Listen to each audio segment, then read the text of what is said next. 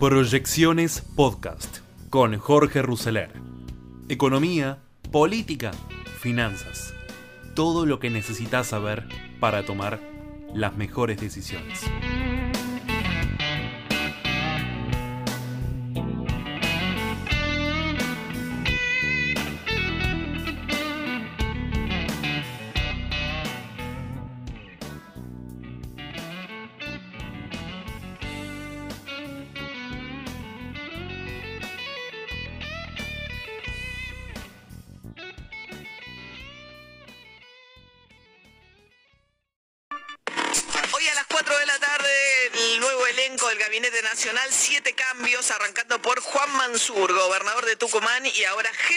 Gabinete de Alberto Fernández. Ya el fin de semana estuvo con Alberto Fernández en La Rioja en funciones.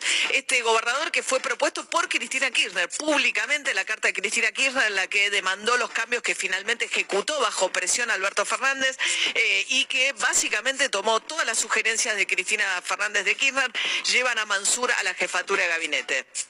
Con mucho entusiasmo y con mucha alegría y una gran deferencia de mi gobierno, el gobierno nacional, tanto del presidente Alberto Fernández, la vicepresidenta Cristina, de pensar en mí para incorporarme a su equipo de trabajo y poder ayudar desde el gobierno nacional. así que bueno, lo veo como un hombre del interior, como un gobernador del norte argentino que se suma a aportar, a sumar su experiencia y a coordinar acciones con la totalidad del gabinete nacional miras hacia un futuro mejor. ¿eh? Bien, lo que buscan es incorporar la experiencia, dicen, de un gobernador que ganó su provincia, una de las provincias más pobladas la- del norte de nuestro país, Tucumán. Eh, ya hay seis intendentes del conurbano de la provincia de Buenos Aires en el gabinete. Lo que buscan es representar otra pata, que es la de los gobernadores, con un gobernador extremadamente conservador. No fue ministro de Salud de, Cristina Fernández de Kirchner, se opuso a la legalización del aborto, resistió la aplicación de la ley de educación sexual en su provincia y obligó a una nena de 11 años violada por su abuelo a eh, dar a luz cuando la ley, incluso antes de la legalización del aborto, eh, contemplaba esos casos como legales para que eh, no forzara a esa nena a dar a luz. Mientras tanto, vuelve también al gobierno Aníbal Fernández, al Ministerio de Seguridad, ya totalmente también, otra vez vemos la mano de Cristina Kirchner, ¿no? La disputa entre Bernie y Sabina Frederick. Bernie, el hombre Cristina Kirchner, que permanentemente oradó la gestión de Frederick. ¿Qué pasa ahora? Desplaza a Frederick a Aníbal Fernández, que ya dijo que había hablado por teléfono con Bernie y que no van a demorar en coordinar políticas en conjunto. El presidente ya a una determinada hora de la noche, bastante tarde, me mandó un mensaje, este, sí, proponiéndome puntualmente este tema, le dije que sí, inmediatamente, porque yo estoy dispuesto a ayudarlo y acompañarlo. A algunos le ha caído bien, a otros le ha caído mal. Este, la realidad es que estas cosas me ponen sin cuidado. De, de- de algunos de los que hablan me, me causan gracia. En el día de ayer y de hoy está hablando, estoy hablando con mucha gente, eh, ya dando tarea para el hogar, digamos, de lo que pienso y de lo que creo y trabajando fuertemente sobre lo que yo sé que, que hacia dónde queremos ir o hacia dónde pretendo ir. Va a ser Aníbal Fernández además uno de los voceros, ¿no? Aníbal Fernández estaba permanentemente desde el llano diciendo falta quien defienda a Alberto Fernández, no puede ser que sea solo Alberto Fernández. Bueno, va a ser uno de los voceros también de este gobierno. A Aníbal Fernández le recordaron su, su recordada frase de su gestión anterior de que la inseguridad era una sensación. Esto contestó ayer cuando se despedía del programa de S5N en el que era columnista los domingos. Eh, Aníbal Fernández, bueno, nos tenemos que acostumbrar, ¿eh? que vuelve Aníbal Fernández a, a ser una de las voces del gobierno. Escuchémoslo. Yo no jugué al policía nunca, nunca, eh, no, no juego al policía, pero yo tomo decisiones. La seg- 21.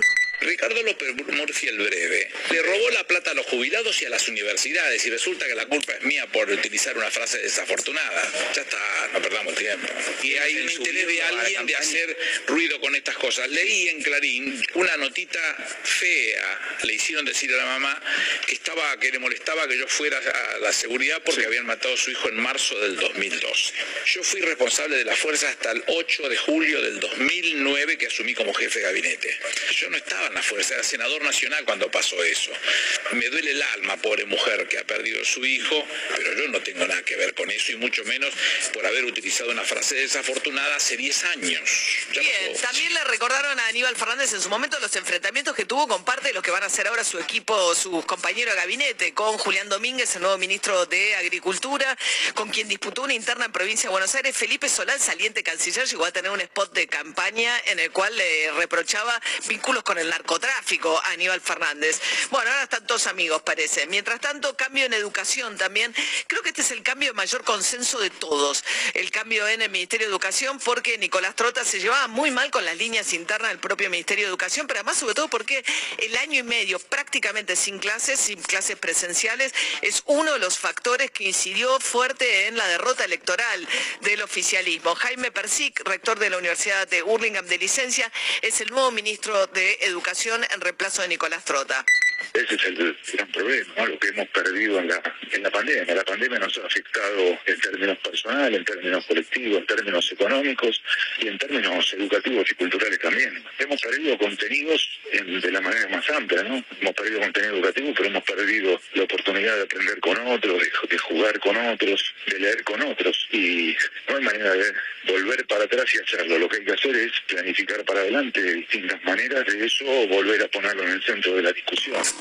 Planteando ¿no? una autocrítica ahí, sí con lo que pasó hasta ahora con la educación. Bueno, decíamos que Domínguez vuelve a Agricultura. Fue el ministro de Agricultura que buscó restrañar las heridas de la, eh, ¿no? De la, 125. En el gobierno de Cristina Fernández Kirchner, después del pico del enfrentamiento con el campo, lo ponen a Julián Domínguez para tratar de restrañar heridas, ¿no? Eh, la resolución 125 tenía que ver con eh, el tema de los impuestos que se cobraban a las exportaciones, de las retenciones, básicamente que es lo que, eh, que fue una resolución que hizo Martín Lustó, cuando era ministro de Economía de Cristina Fernández de Kirchner. Ahí, este, en ese momento vuelve Julián Domínguez, Jorge Chemes, presidente de la Confederación Rurales Argentinas, dijo lo siguiente más que las personas, lo que el gobierno tiene que cambiar es la visión política que tiene sobre el campo y, por supuesto, elaborar una estrategia de proyectos o planes eh, que vengan medidas desde el Estado que lleven adelante la solución. Por eso digo, no es el cambio de personas, no es específicamente la solución. Todos sabemos que Julián Domínguez es un hombre compenetrado con el campo y por supuesto con una visión de desarrollo y progreso.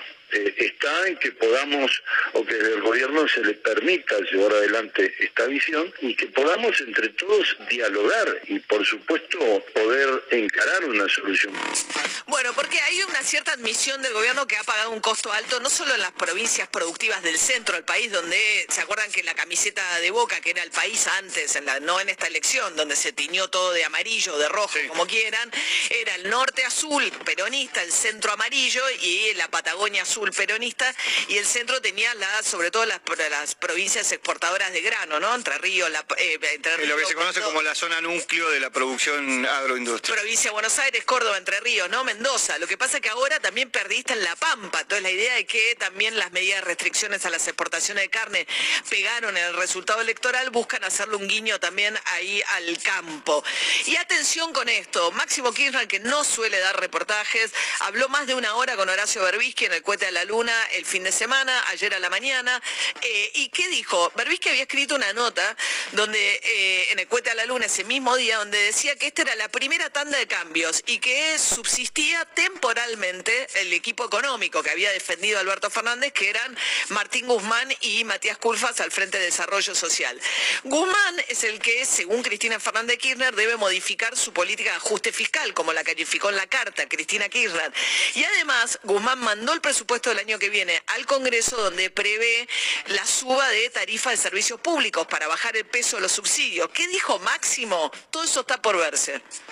El presupuesto que ha enviado el gobierno se discutirá ahora en el Congreso. Existen los ámbitos donde se debate este tipo de situaciones. Se debatirán y también, obviamente, eh, la oposición en sus diferentes eh, expresiones, porque la única no es Cambiemos, sino que hay otras que son un poco más más racionales van a, van a expresarse y se hará la discusión. O sea, uno puede prever, digamos, matemáticamente cuál debería ser tal o este aumento, pero también tiene que ver y mirar y observar cómo está eh, la, sociedad.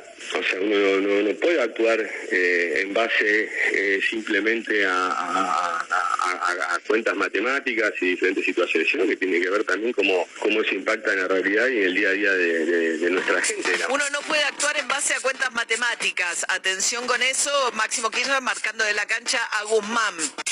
Urbana Play. Noticias. A las 4 de la tarde jura el nuevo gabinete de Alberto Fernández, signado por supuesto por lo que fue la crisis mayúscula que eh, sufrió el gobierno después de la derrota electoral eh, de hace, este domingo no, el anterior, después toda la presión de Cristina Fernández Kirchner para que Alberto Fernández, como consecuencia de la derrota, hiciera cambios en el gabinete, cambios que Alberto Fernández creía que era mejor postergar para las post-elecciones, las de verdad, las legislativas del 14 de noviembre, finalmente la carta pública Cristina Fernández de Kirchner, la renuncia en masa de todos los eh, funcionarios fieles a Cristina Fernández de Kirchner, que terminó con una negociación muy tensa que encabezaron de un lado Guado de Pedro, el ministro del Interior, y Santiago Cafiero, saliente jefe de gabinete ahora, que va a ir a recalar a la Cancillería, con Sergio Massa intermediando. Finalmente, viernes a la noche, se produce primero un primer fusible, que es el de eh, Juan Pablo Biondi, señalado en la carta de Cristina Kirchner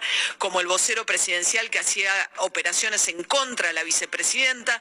Biondi dice, sinceramente, con una especie de ironía, me ofenden estas acusaciones, pero alguien que no tenía volumen político, pero que era importante porque era la persona que más tiempo pasaba junto al presidente. En su rol de vocero hablaba poco hacia afuera, pero tenía mucho vínculo cotidiano con Alberto Fernández, con lo cual Alberto Fernández hace un primer gesto sacando a Biondi del gabinete. Hace un segundo gesto, que para mí eh, impide que él restablezca plenamente, que haya algún gesto de autoridad, que es que le deja a la cámpora todos los lugares que tenía en el gobierno y que habían renunciado Luana Volnovich al PAMI, Fernanda Raberta al ANSES, la cámpora en Aerolíneas Argentinas, todas esas renuncias que tuvo arriba de la mesa, Alberto Fernández no agarró ninguna. Incluso la única que agarró inesperadamente la de Ciencia y Tecnología a cargo de Salvareza. Nadie tenía ninguna queja particular sobre lo que pasaba en ese ministerio, pero algún una renuncia tenía que agarrar a Alberto Fernández de todas, agarró esa, lo puso a Daniel Filmus, le dieron un lugar en IPF a Salvarez, hablábamos esta mañana temprano con él, y deja a Guado de Pedro en funciones, el ministro del Interior, el ministro político, que había hecho pública una carta haciendo su renuncia sin avisarle ni siquiera previamente a Alberto Fernández que lo estaba por hacer. Alberto Fernández dijo en privado que esto era una estudiantina, pero finalmente acorralado por Cristina Kirchner, toma las decisiones a las que se ve forzado, incluso con los nombres que le había sugerido la propia Cristina Fernández de Kirchner.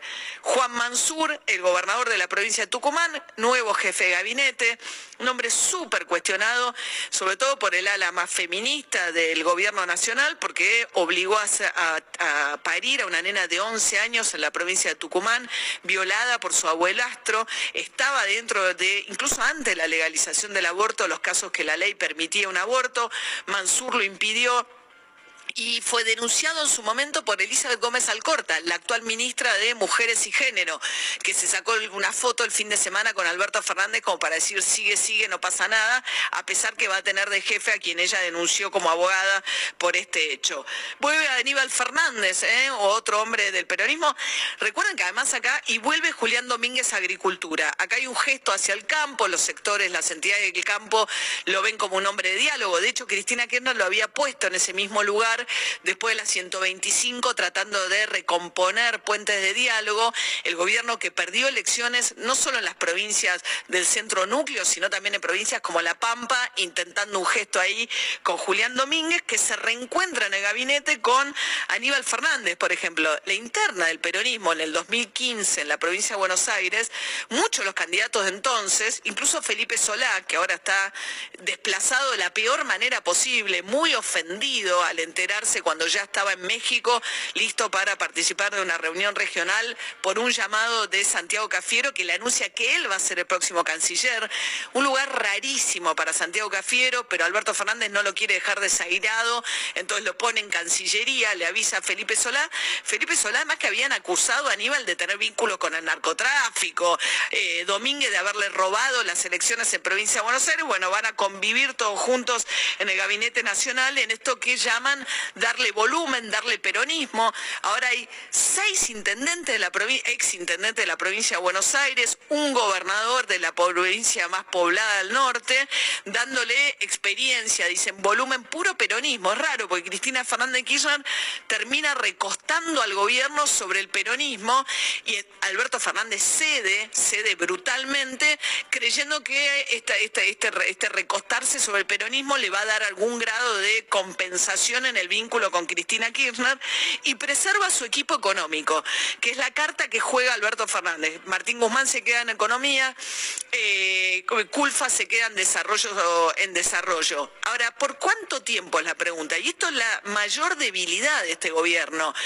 Se producen los cambios y antes que se produzcan sale Máximo Kirchner con Horacio Berbisky en el Cuete a la Luna, Máximo Kirchner, y dice respecto del presupuesto del año que viene, que es la mayor eh, decisión política trascendente que tiene Martín Guzmán en sus manos, que es decidir qué va a pasar el año que viene con las cuentas públicas. Él manda un presupuesto que contempla una suba de más del 30% de las tarifas de servicios públicos para bajar lo que Martín Guzmán considera el peor de los subsidios posibles, que es el subsidio a las tarifas de gas y electricidad, porque dice que subsidian a los ricos. ¿Y qué le contesta Máximo Kirchner? Escúchenlo. O sea, uno puede prever, digamos, matemáticamente cuál debería ser tal o este aumento, pero también tiene que ver y mirar y observar cómo está eh, la, sociedad. O sea, uno no, puede actuar eh, en base eh, simplemente a, cuentas matemáticas y diferentes situaciones, sino que tiene que ver también cómo, cómo eso impacta en la realidad y en el día a día de, nuestra gente. Bien, forzó los primeros cambios Cristina Kirchner anticipadamente a la elección. Si el oficialismo vuelve a perder en las elecciones del 14 de noviembre, habrá que ver qué pasa con el equipo económico. Seguimos en Instagram y Twitter. Sube el blue y caen las acciones hasta 9% por el efecto dominó de una empresa china y la tensión política local. El Merval retrocede 4.8% y los papeles argentinos en Wall Street se ven afectados por el contexto global negativo. El riesgo país trepa 2.9%. Entre la asunción de un nuevo gabinete oficial y la caída del gigante chino Evergrande, en el inicio de semana los activos locales abren en rojo. El riesgo país avanza 44 puntos básicos, las acciones argentinas en el exterior presentan caídas de hasta un 9% y el dólar blue vuelve a avanzar. Tras haber retrocedido un peso el viernes pasado, hoy el blue sube 50 centavos y se vende a 185.50. Con su valor actual, se encuentra a 1.50 de la cotización más alta del año, 187 dólares, y a 9.50 de su máximo histórico, 195 dólares que alcanzó en octubre de 2020. La derrota del oficialismo tanto a nivel país como en la provincia de Buenos Aires gatilló una creciente tensión y cambios en las políticas económicas del gobierno. Paralelamente, los tipos de cambio financieros y el blue retomaron una tendencia alcista en respuesta a la mayor incertidumbre, remarcaron desde Delfos Investment. En la última semana, el tipo de cambio paralelo acumuló una suba de 4.50. En cuanto a los dólares financieros, en los primeros negocios del día registran variaciones mixtas. El dólar MEPO Bolsa se ofrece a 174.23 más 1%, mientras que el dólar contado con liquidación CCL desciende un 0.7% y se vende a 171.34. El dólar oficial mayorista, cuya demanda está acotada por los controles cambiarios y el cepo que mantiene vigente el Banco Central BCRA, se ofrece a 98.36. La brecha entre el blue y el mayorista se ensancha por encima del 88%. El dólar oficial minorista se comercializa a 104.01, según el relevamiento diario de entidades financieras que lleva a cabo el central. El dólar, ahorro, que tiene un recargo del 30% por el impuesto país y del 35% a cuenta de ganancias, alcanzó los 171.61. Tras la derrota del oficialismo en las PASO del domingo 12 de septiembre, el gobierno se sumergió en una crisis interna que repercutió en los mercados. Entre la presentación de renuncias masivas por parte de funcionarios cristinistas y fuertes críticas al presidente, la tensión política dio como resultado en un cambio de gabinete confirmado el viernes por la noche. Esta tarde el presidente Alberto Fernández encabezará en Casa Rosada el acto de juramento de los nuevos ministros. Juan Mansur asumirá como jefe de gabinete de ministros. Santiago Cafiero como Relaciones Exteriores, Comercio Internacional y Culto. Aníbal Fernández se desempeñará como ministro de Seguridad. Jaime Persique en Educación. Daniel Filmus será ministro de Ciencia y Tecnología. Julián Domínguez encabezará Ganadería, Agricultura y Pesca. Y Juan Ross será secretario de Comunicación y Prensa. La crisis política no culminó, solo se tomó un respiro. El actual gabinete es solo de transición, la coalición política que gobierna el país no es homogénea. Más allá de lo que se quiera comentar, aquí perdieron todos los miembros de la coalición el presidente, los gobernadores, la accionista mayoritaria, la cámpora, el Frente Renovador y muchos sellos de goma más. Por ende, los dólares alternativos serán un refugio ante la alta volatilidad política que tendremos por delante, sostuvo el analista financiero Salvador Di Stefano. Pasadas las 11.45 horas, los bonos argentinos del canje de deuda registran variaciones negativas. En el exterior, el global 2030 desciende un 2.4%, mientras que a nivel local el, el GD35 muestra una merma del 1.9%. En tanto, el riesgo país trepa hasta las 1.556 unidades 2.9%. Acciones en rojo, en un día malo para el mercado global. En un día negativo para los mercados del mundo por la crisis del gigante chino Evergrande, este lunes el SIP Merval desciende un 4.8% hasta las 74.773 unidades. La caída es encabezada por Edenor 6%, Cablevisión Holding 6%, Transener 5.8%, Banco Macro 5.2% y Grupo Financiero Galicia 5.2%, entre otras. En Wall Street, las acciones argentinas que cotizan en el exterior ADRs operan en la misma sintonía.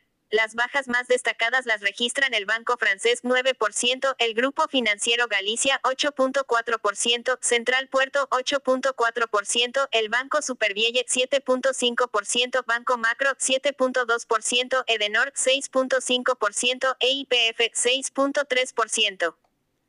El lunes posterior a las PASO, el mercado festejó la derrota del oficialismo con alzas mayores al 17%, pero el entusiasmo duró poco. Para GMA Capital, pensar en 2023 no es largo plazo, sino ciencia ficción, razón por la cual el mercado no pudo realizar un cambio de tendencia inequívoco. Dos años hasta las elecciones presidenciales es demasiado tiempo, especialmente a la luz del estado delicado de la economía, que no soportaría un nuevo capítulo de radicalización y populismo. Este escenario podría ganar terreno en el caso de que la encarnizada crisis actual se dirima a favor del ala más dura del kirchnerismo. Una nueva crisis económica bajaría el precio a todos los activos financieros, máxime si hubiera una ruptura con el FMI, agregó. En el exterior, los inversores miran preocupados el posible colapso de la empresa inmobiliaria china Evergrande, ya que podría afectar a la economía global. Este lunes la compañía se desploma más de 10% y registra su cotización más baja en 11 años, ante el temor de que la firma no pueda hacer frente a sus obligaciones financieras. En Estados Unidos el índice tecnológico Nasdaq desciende 1.5% hasta los 14.817 puntos, mientras que el S&P 500, que posee a las mayores empresas del mercado, cae 1.3% a 4.375 puntos y el Dow Jones se hunde 1.2% hasta los 34.176 puntos. El índice chino Hang Seng merma 3.3% y el euro STOXX50, que agrupa a principales compañías de la zona euro, retrocede 2.13%. Fin de la nota.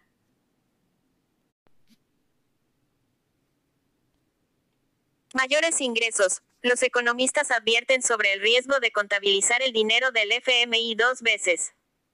El truco para contabilizar dos veces los DEG que envió el FMI empeora el balance del Banco Central y da una señal de mayor emisión monetaria que presiona sobre la brecha cambiaria y la inflación. La casualidad quiso que las últimas dos veces que el Fondo Monetario Internacional FMI repartió dólares entre sus países miembros, ocurrió mientras en la Argentina gobernaba el kirchnerismo. Por lo tanto es difícil hacer el contrafáctico y analizar si otro ministro de Economía no hubiera hecho el mismo truco contable que le permitió al gobierno hacer valer los derechos especiales de giro DEG dos veces. Primero para hacerse de 422.174 millones de ingresos extras y luego para usar los dólares para cancelar deuda pública. Pero ante la duda, todos los economistas de la oposición criticaron la medida. Hernán Lacunza, el último ministro de Hacienda del expresidente Mauricio Macri, dijo anoche en Twitter, el DNU de los DEG es deliberadamente confuso y tiene dos resultados en el balance del BCRA. Por el lado de los pasivos, hay potencial emisión de 422 mil millones adicionales para gasto. Por el lado de los activos, hay letras de 4.334 millones de dólares incobrables, o sea, emisión contra papelitos. Cuando, cuando quieran. Es para 2022, no necesitaban hacerlo ahora. La gran duda en el mercado es si los ingresos adicionales que contabilizó el Ministerio de Economía, de alrededor de un punto del producto, se utilizarán en su totalidad en lo que resta del año o serán un colchón de financiamiento para el próximo. Por lo pronto, la cartera que conduce Martín Guzmán aclaró que, con los pesos de los DEG, se cancelaron adelantos transitorios ACT del Banco Central, es decir, uno de los métodos legales que tiene la entidad monetaria para girarle dinero al Tesoro. El mecanismo contable da margen para ampliar el financiamiento monetario sin modificar la carta orgánica del BCRA. El aumento en el margen se da una vez que se cancelan los AT y se incorporan los DEG como recursos corrientes. El aumento en el financiamiento disponible es de 1.2% del PBI, que queda disponible para este año o el próximo, si se dispusiera un incremento en el gasto o si eventualmente el rollover renovación de la deuda de pesos no fuera suficiente, explica Martín Bautier, analista de la consultora Anchor. Creo que como señal no es buena, porque potencialmente implica un mayor deterioro del balance del BCRA, si efectivamente esos pesos se usan pero no es algo inmediato, sino que depende de si esos pesos se usan y cuándo. Yo creo que más bien el Tesoro buscó hacerse ese espacio por si lo necesita, pero eso no implica necesariamente que se vaya a usar todo en el corto plazo, aclaró el economista. ¿Por qué el gobierno decidió dejar asentado el truco contable el viernes a la noche? Según Bautier, podría ser para llegar con este mecanismo al pago de 1.905 millones de dólares al FMI, que se debe hacer pasado mañana. Luego quedará otro pago idéntico por hacer el 22 de diciembre que el gobierno podría evitar si acelera un acuerdo con el fondo antes de esa fecha. Con relación a los adelantos transitorios, según la Carta Orgánica del Banco Central, la entidad puede transferir hasta una cantidad equivalente al 12% de la base monetaria o hasta una cantidad que no supere el 10% de los recursos en efectivo que el gobierno haya obtenido en los últimos 12 meses, o el 20% de esos ingresos con carácter de excepcional y si la situación o las perspectivas de la economía nacional o internacional así lo justificara. El hecho de transferir los DEG amplía el límite de financiamiento por dos vías, porque cambian dólares por pesos y hay 422 mil millones más, pero además porque esos ingresos del fondo se computan como ingresos en el resultado fiscal, y eso amplía el límite de financiamiento por adelantos transitorios. Para ese límite faltaban 600 mil millones y ahora se estira a 1.1 billones. Por lo tanto, se esperaría mayor emisión monetaria. El punto es cómo se traslada esa mayor emisión sí se verá impactada en la inflación en seis o siete meses, porque tiene rezago, o probablemente ejerza primero más presión sobre la brecha cambiaria, dice el economista Juan Ignacio Paolici, de la consultora Empiria. Gabriel Caamaño, economista de la consultora Ledesma, dice que es especulativo saber si el margen de emisión que ganaron lo usarán todo este año o no. Yo creo que usarán una parte este año y otra el próximo, que también lo tienen bastante exigente. Este año vienen consiguiendo menos financiamiento neto del mercado del que dijeron que iban a conseguir. Tienen un agujero ahí que había que cubrir con emisión directa. Y además, el año que viene necesitan recurrir fuerte a los adelantos transitorios en casi dos puntos PBI, según el proyecto de presupuesto presentado la semana pasada, indicó. En el último informe de Buenos Aires Valores, los analistas señalan que la ampliación del crédito disponible debería ser positivo para los títulos en pesos dado que despeja eventuales problemas de corto plazo al tener el Tesoro mayor financiamiento disponible. En lo que va de septiembre el Tesoro recaudó del mercado 121.554 millones, por lo que en la última licitación del mes deberá obtener al menos 167 mil millones para rollear todos los vencimientos del periodo. Lo ideal sería un 120% de los vencimientos debería recaudar 225 mil millones en la próxima licitación. Las tasas de los instrumentos ajustables por índice CER, inflación con vencimiento en 2022 permanecen elevadas por encima del 4%. Esto pone una traba a finanzas que no quiere convalidar estas tasas, indicaron. Fin de la nota.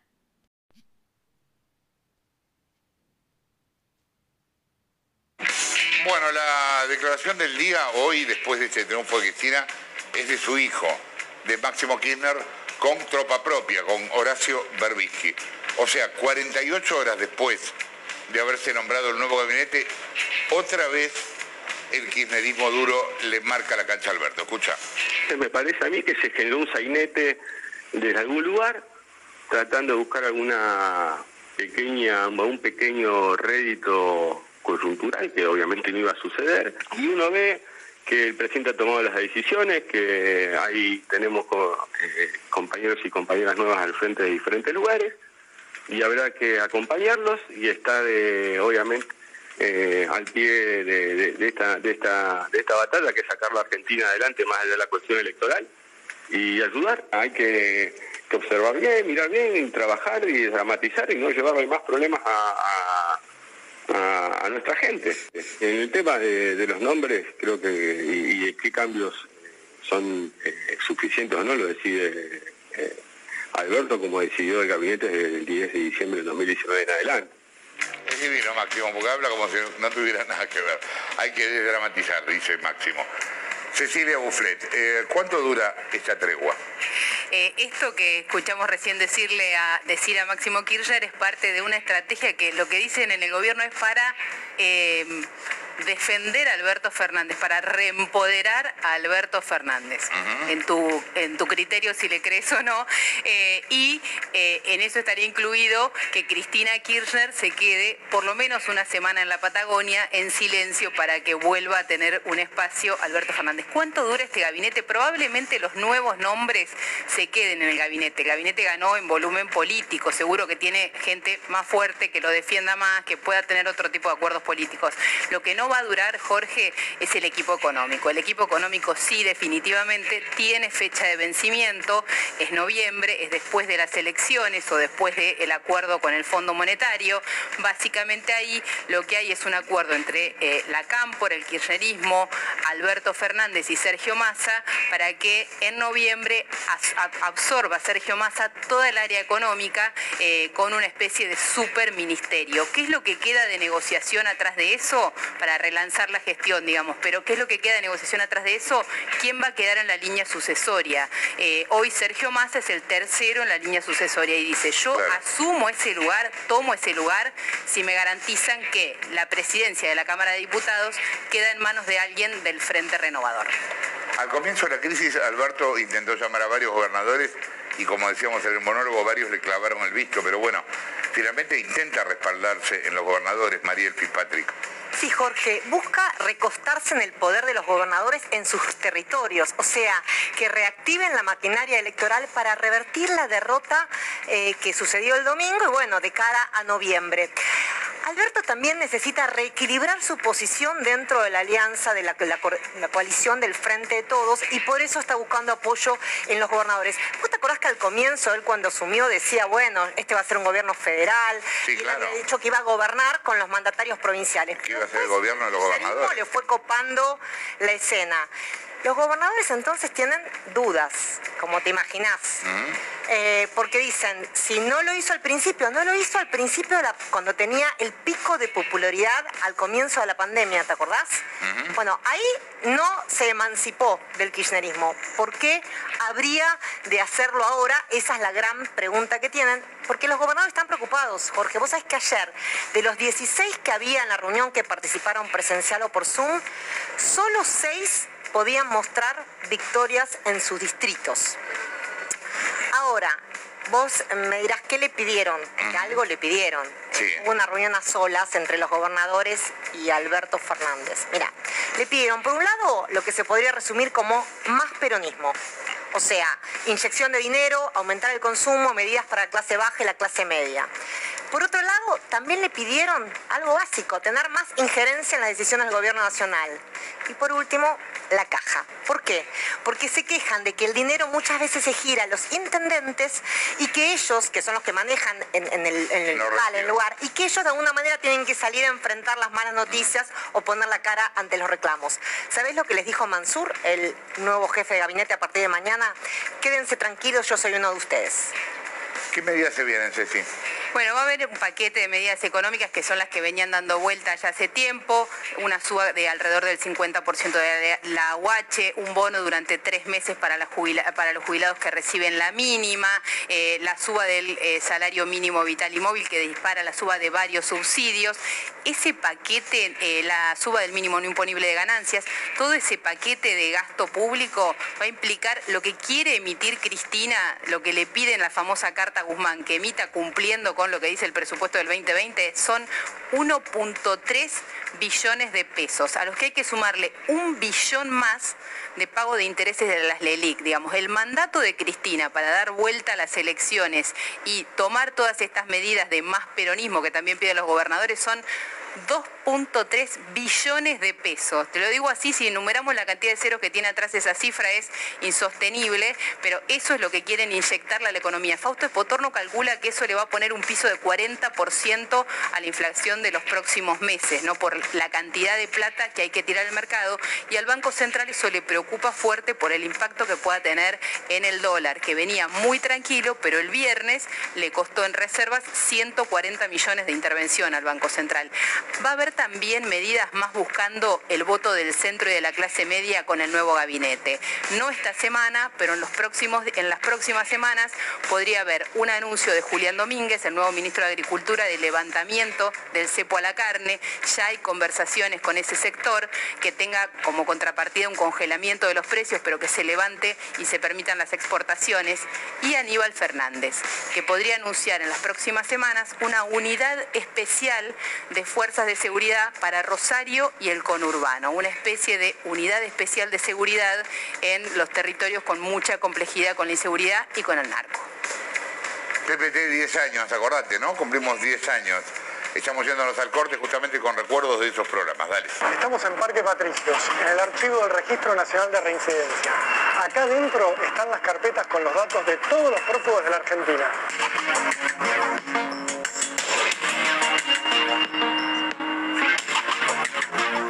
Este es el depósito que concentra la historia criminal del país. Es el archivo de prontuarios del Registro Nacional de Reincidencia. Acá se almacenan todas las comunicaciones que nos ha hecho la justicia en su historia. ¿Qué hay en cada una de estas carpetas? Prontuarios de personas imputadas de delito. Y acá están todas las personas que tienen algún pedido de captura en la Argentina o faltan algunas. Deberían estar todas. Podemos estar seguros de que faltan muchos. Faltan, faltan, faltan.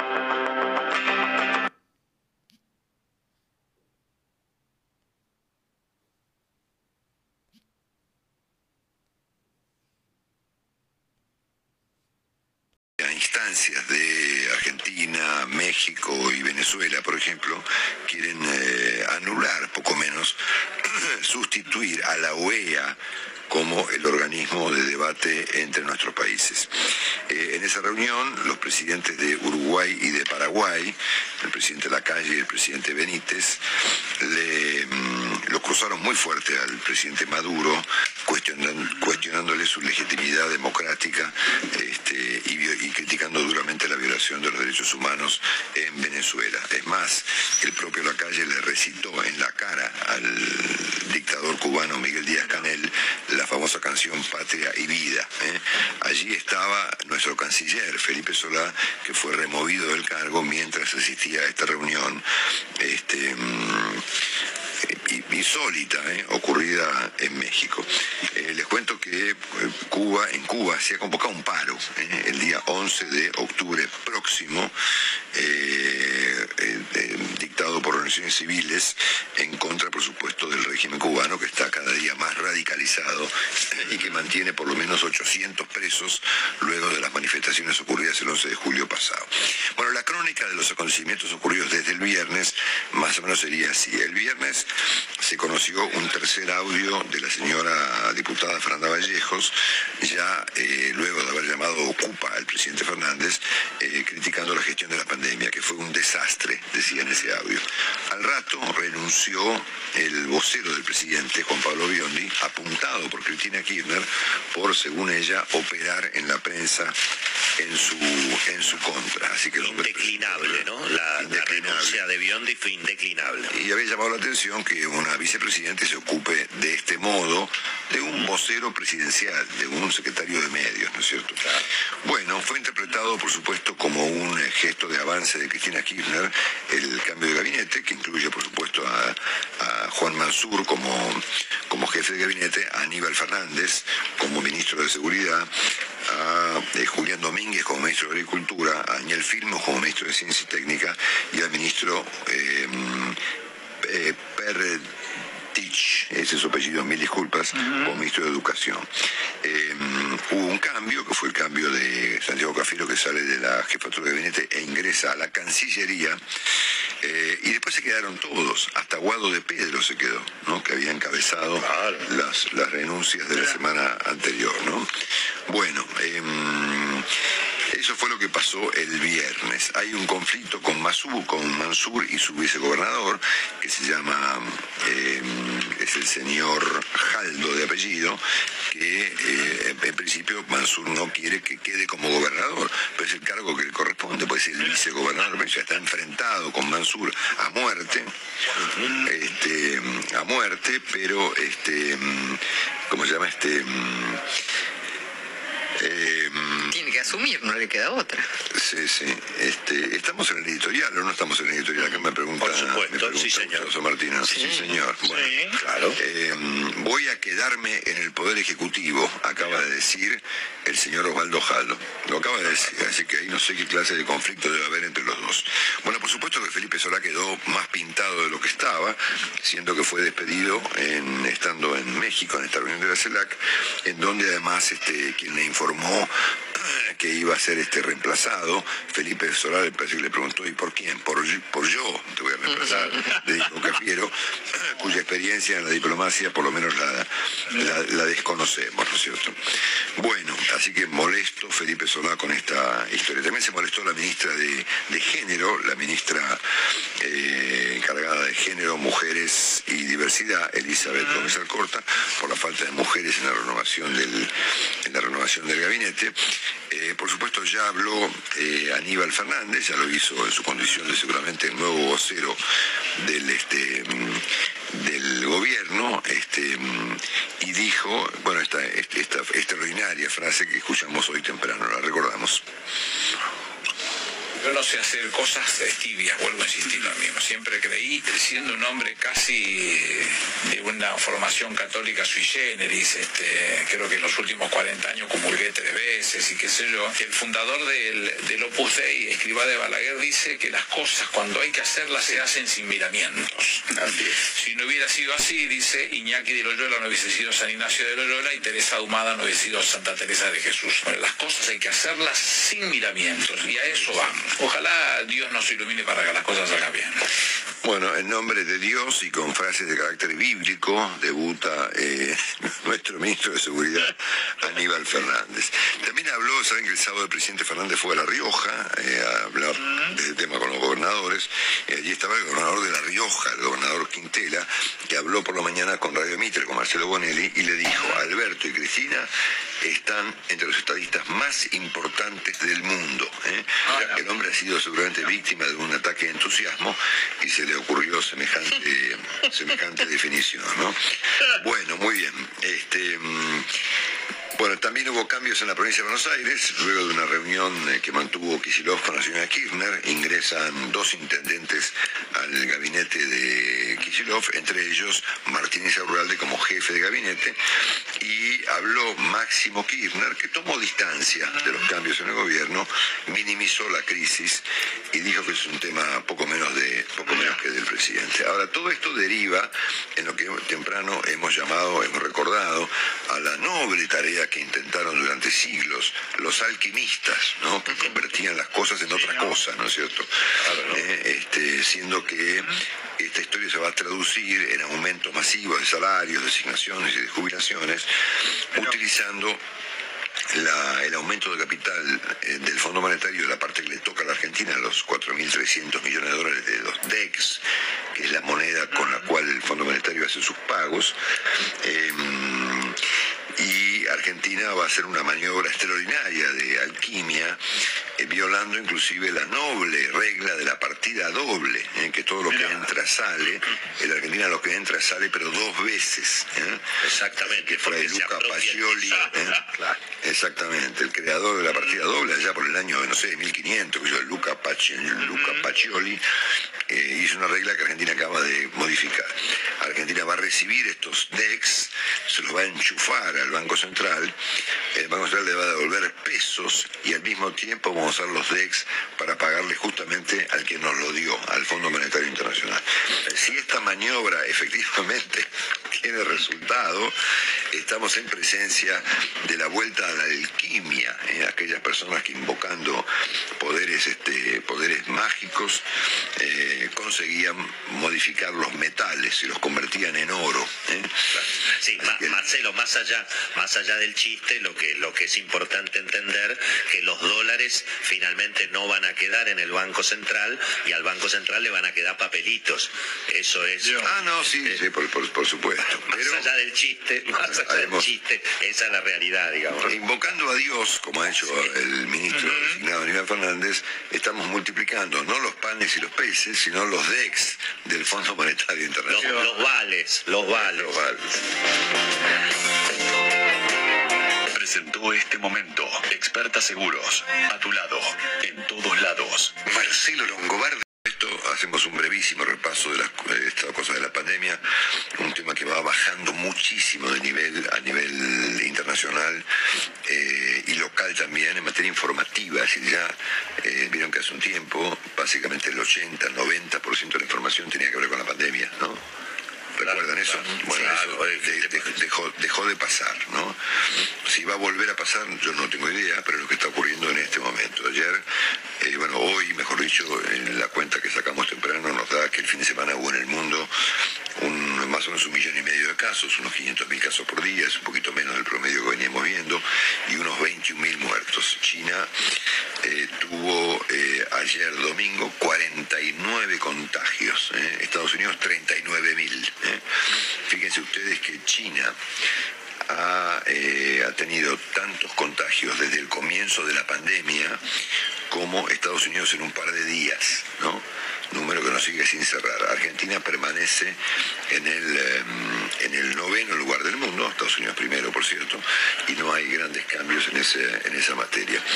Eh, nosotros hemos tenido el sábado 1.451 eh, contagios y 82 muertos, y hemos tenido ayer domingo el número más bajo en año y medio prácticamente, con 622 contagios registrados ayer domingo, con 61 personas eh, fallecidas. Nuestros totales están dando en este momento 5.240.000 contagios en total, 114.400 eh, muertos, 1.496 personas internadas en terapias intensivas, es una cifra de las más bajas que hemos visto en mucho tiempo, la ocupación apenas alcanza el 40%, eh, y hay, bueno, un aumento eh, de casos de la variante Delta, a pesar de que la variante Delta ocupa el 1% de los casos registrados en Argentina, es decir, siendo muy poquitos casos, ¿eh?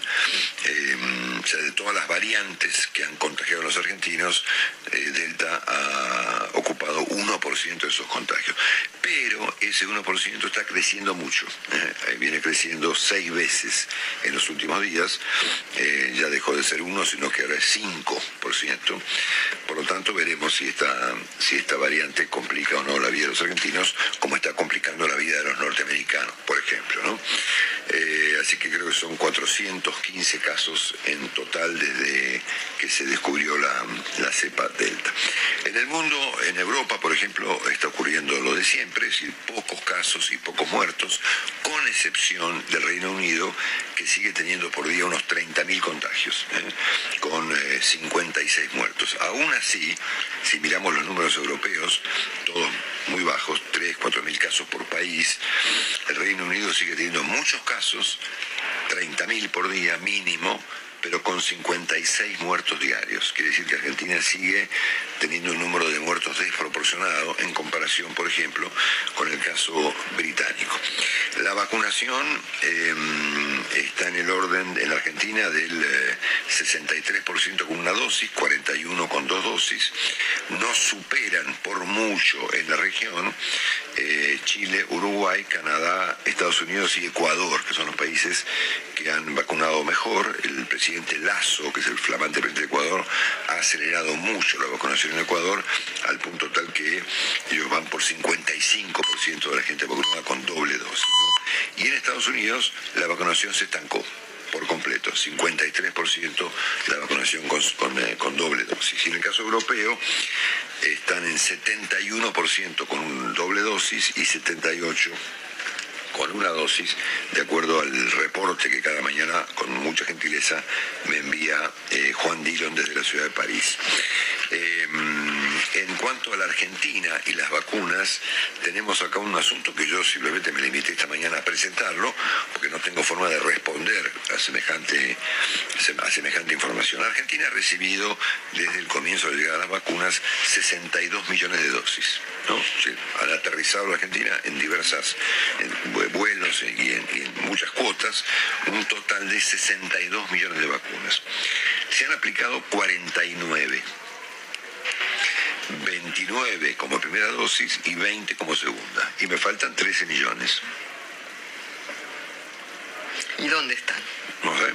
¿Dónde están, Marcelo? Mándenla a Mercedes Ninzi, que seguramente las va a encontrar. ¿eh? Pero las cuentas me dan en este momento, de acuerdo a la información oficial emitida ayer, bueno, me da así, repito para que ustedes entiendan, 62 millones de dosis recibidas, 49 aplicadas. 29 de primera dosis, 20 segunda dosis. Y me faltan 13 millones. 9 y 12 minutos en la agenda económica de hoy, lunes 20 de septiembre. Vamos, muy bien. Bueno, muy bien, muy bien, Marcelo, muchísimas gracias. La verdad que un arranque complicado de la semana, eh, tanto en el sector financiero, bueno, y en la economía en general. Pero bueno, hay una agenda internacional compleja y por casa mejor ni siquiera mencionarlo. Mm. A esta hora estamos viendo caídas muy fuertes en los mercados financieros internacionales. Vos lo anticipaste, Marcelo, ya se venía madurando el knockout de uno de los gigantes, posiblemente el mayor gigante inmobiliario en China.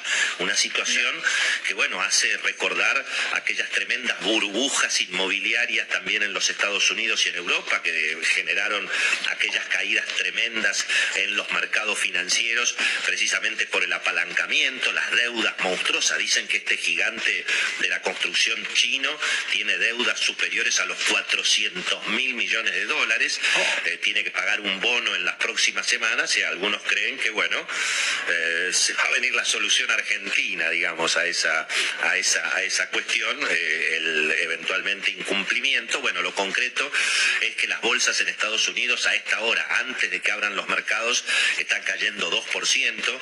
La única bolsa abierta en Asia esta madrugada fue la de Hong Kong, que cayó 3%. Mm, y también están cayendo fuerte las criptomonedas. ¿eh? Hay un derrumbe de 8% en el Bitcoin, 9% abajo el Ethereum, 2% cayendo la bolsa en Londres, las materias primas también, 2,5% abajo el petróleo, 1% abajo la soja. Y las acciones argentinas que cotizan en Nueva York, eh, que yo diría les está llegando la doble Nelson. Por un lado, el temblor financiero internacional por este derrumbe del gigante inmobiliario chino, Evergrande, así se llama la compañía, o por lo menos la traducción al cristiano, y em, al mismo tiempo las acciones argentinas obviamente en el medio de la incertidumbre política por esta tregua frágil, coincido enormemente con la mirada de, Rosendo Fraga, lo concreto que las acciones de Ternium están cayendo 8%, eh, cayeron, perdón, 8% el viernes, ahora están cayendo 5%, 6% está cayendo la acción de Pampa antes de la apertura de los mercados, 3% Tenaris, 1% abajo IPF. Y bueno, y por supuesto, Marcelo, todas las novedades que ha habido en materia financiera y económica en la Argentina del fin de semana, sobre todo, bueno, cómo se van a utilizar eh, los fondos que vienen del Fondo Monetario Internacional. Yo te diría, Marcelo, para el, para el mundo económico estaba cantado que el gobierno iba a hacer una sobreemisión de pesos, mirando, por supuesto, las necesidades políticas y mirando las necesidades concretas. Eh, recordemos que el gobierno tiene que renovar una deuda en pesos y tiene vencimientos dos veces por mes por volúmenes prácticamente de 200, 300 mil millones de pesos por mes. Y lo que se estaba viendo era que el gobierno iba a tener dificultades, porque bueno, eh, muchos inversores prefieren no renovar y obviamente cubrirse en dólares, y por lo tanto el gobierno tiene que emitir, tiene que seguir emitiendo pesos, no solamente para cubrir el déficit fiscal, sino también para cubrir la deuda en pesos que los inversores no renuevan porque prefieren agarrar los pesos e ir a comprar dólares. Y además se produce esta tercera presión, que es la de Cristina. Necesitamos pesos para ganar las elecciones. Entonces, pesos para ganar las elecciones, pesos para cubrir el déficit y pesos para cubrir la deuda. ¿Y cuál es, en definitiva, el final de este cuento? Y el que todos conocemos, Marcelo, muchos más pesos, muchos más pesos y mucho menos dólares, porque al mismo tiempo el gobierno se está reservando, desde el punto de vista técnico, la posibilidad de seguir emitiendo en enero, en febrero, en marzo, mirando justamente algunos detalles del presupuesto, por supuesto que es, es un dibujo, es un presupuesto que obviamente no se va a cumplir, pero sí se permite, como explicaba muy bien el querido Luis Seco, el presupuesto permite ver las intenciones. Y bueno, si el gobierno va a poder seguir emitiendo, sobre todo en enero, en febrero y en marzo, y bueno, tal vez no va a tener que acelerar tanto el ritmo de la devaluación del dólar oficial. Eso es lo que ahora se está especulando. Bueno, lo concreto, Marcelo, insisto, es que en un escenario de más pesos y menos dólares, la presión sobre el tipo de cambio, y bueno, es lo que cabe esperar. Pensá, Marcelo, que el viernes el Banco Central tuvo que vender prácticamente 200 millones de dólares de las reservas en el mercado oficial, porque obviamente ningún exportador vendía y todos los importadores se querían llevar hasta, hasta lo último que había. Mm. El dólar en la calle llegó a prácticamente 187 pesos, después terminó el día el viernes en 185, los dólares financieros entre 175 y 181, los que no están regulados, y por supuesto el riesgo país arriba de 1.500 puntos por la caída en el precio de los bonos. ¿Cómo sigue la película ahí, Marcelo? La película sigue como siempre, con más pesos, obviamente, y menos dólares, y bueno, con esta, con toda esta alquimia financiera que básicamente se ha eh, establecido en un decreto para que el Banco Central pueda seguir emitiendo. El Banco Central tiene un límite por la carta orgánica de cuánto puede emitir para asistir al Tesoro. Como esos límites están prácticamente desbordados, entonces se utiliza esta cuestión de, bueno, yo te vendo los dólares, los cambias a peso, después me devolvés los dólares, después te doy un papelito, con los dólares pago al Fondo Monetario, abra cadabra, y esto es lo que va a generar entonces, insisto, cada vez más pesos y menos dólares, porque se supone, Marcelo, que el miércoles va a haber que agarrar 1.900 millones de dólares de la reserva y pagarle la cuota al Fondo Monetario Internacional. Por eso se queda el equipo económico. Todo el mundo supone que Martín Guzmán se queda porque las intenciones, por lo menos de aquí hasta las elecciones, es no defoltear con el Fondo Monetario. Si no, la cuestión sería sobre llovido mojado, el dólar podría irse a las nubes y las chances electorales del gobierno todavía mucho peor para noviembre. Así que Marcelo, todo muy opinado, final abierto y los mercados, bueno, siguiendo muy de cerca esta super emisión de pesos, mirar las reservas, mirar los depósitos y bueno, obviamente, ¿no? Como, como el juego como el juego de los chicos, el que se queda con el billete de pesos en la mano y obviamente es el que va a perder. ¿no? Muy bien, gracias, Willy. La primera es esa, salir de la escena. De todas maneras se involucró aún más por el desenlace que tiene la semana, donde prácticamente los ministros remiten todos al déjà vu de su última presidencia más los que se quedan, todos los renunciantes están adentro, ¿se dan cuenta? y aparte la, la, situación, eh, leíamos las crónicas y también hablando con funcionarios de cómo fue esa salida de Guado de Pedro, ¿no? Guado de Pedro, que era guadito para el presidente de la Nación. Nada más humillante que la reconfirmación de Guado de Pedro, para mí es mi mirada, obviamente. Que siga De Alberto Fernández, que la reconfirmación de Guado de Pedro, porque la manera en que puso a, eh, a disposición la renuncia eh, en los medios sin presentársela en mano al presidente fue infringirle un nivel de humillación sin retorno. Ricardo, en ese contexto está una economía que tiene una cuenta regresiva para estas elecciones y parece que va a haber una lluvia de pesos como si no la hubiera antes. Ya la había, Claro. La tormenta, entonces. La tormenta, la tormenta. De acá se... Es decir, yo creo que hay una incomprensión del problema que tenemos. Yo, yo creo que Cristina no entiende nada. Ella... A ver, discúlpenme un poco explicar con cuidado. Ella dice, estamos con un déficit muy bajo. No es cierto, tenemos un déficit de 40 mil millones de dólares nadie sabe cómo lo vamos a arreglar. Segundo lugar, cualquiera que haya mirado las cuentas de Argentina con algún detenimiento sabe que en el primer semestre tenemos una situación en general superavitaria o equilibrada, el déficit es muy grande en el segundo semestre, en particular en el último trimestre y en diciembre. Cuando uno ve el presupuesto, el, que acaba de enviar al, al Congreso el Poder Ejecutivo, uno ve que reiteran el número que ella dice no vamos a alcanzar. Entonces, acá hay un problema es como si usted fuera al quirófano y le dicen, no, no viene el médico, viene el portero. Eh, a mí me da la sensación que ella tiene una, falta de, entendimiento de los problemas tremendo. Segunda, segunda cuestión grave, el problema de confianza que hay, y acá me remito a lo que decía Mónica con mucha precisión, yo agregaría el destrato al presidente de la República, no solo por, por el ministro de Interior, sino por ella, cuando le pide explicaciones.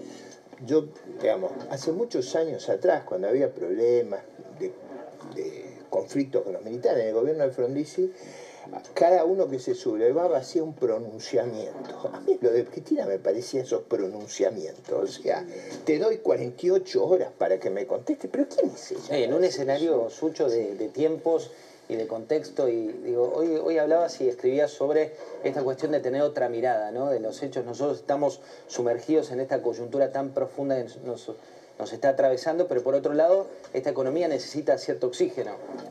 A ver, déjame ser mucho más cortoplacista. De acá a noviembre. ¿Qué sabemos? Lo único que voy a decir, lo que sabemos. ¿Ustedes conocen pymes o empresas que estén decididos, después de todo el escenario político, a vender dólares o a endeudarse para crecer? ¿Ustedes ven una lista de gente, aunque vendan más, hay gente que vende más, que tome gente, que tomen empleados? Entonces yo puedo concluir que no va a aumentar la producción, que el PBI real no va a aumentar porque no va a haber más producto. Y mirando la foto de cada una de esas empresas te da... Quiere decir que lo que estoy produciendo, yo produzco 300 vasos, tengo demanda por 400, yo hago 300, no voy a invertir más en Argentina hasta que no se aclare la parte política. Muchachos, ustedes quieren 400, yo fabrico 300, ajustamos día precio. ¿Qué más sabemos? Que el gobierno tiene un déficit fiscal y no hay nadie que esté dispuesto a prestarle. Por lo tanto, van a emitir. Ahora van a tomar los, de, eh, bueno, los derechos especiales de giro, le pagarán al fondo, pero van a emitir mucho más dinero para tratar de dar vuelta a la elección a un costo enorme. Quiere decir que voy a tener más pesos en la calle con menos producción, más puja para conseguir. Estos pesos, cuando los dan más, ¿qué hago con estos pesos? Comprame mercadería, no hay. Importá, no me dejan. No puedo, tengo el cepo, tengo la bueno, Entonces aumentará la brecha, buscarás cualquier cosa alternativa. Ahora, ¿me conviene producir en Argentina? No, porque a esta brecha cambiaria me conviene importar. A un dólar de 100 me conviene importar. Justo estoy, como muy bien dijo Ricardo, en el peor trimestre de balanza comercial, porque no tengo los dólares del campo y necesito más producto, con lo cual va a haber restricción de importación. Entonces, podrán manejarlo de acá a noviembre, pero el que herede esto en diciembre, enero, febrero, marzo, abril, va a tener una economía con una presión en el tipo de cambio oficial, una presión en la producción y una falta de inversión, que poner el nombre que vos quieras, llamar a, al mejor piloto, lo que fuera, pero con las rutas destruidas, por más que manejen perfecto, si no hay inversión ahí, no hay. Entonces, eh, nada, me parece un escenario muy, muy cara a la política nos cuesta. Muy cara ese Ahora, enojo político.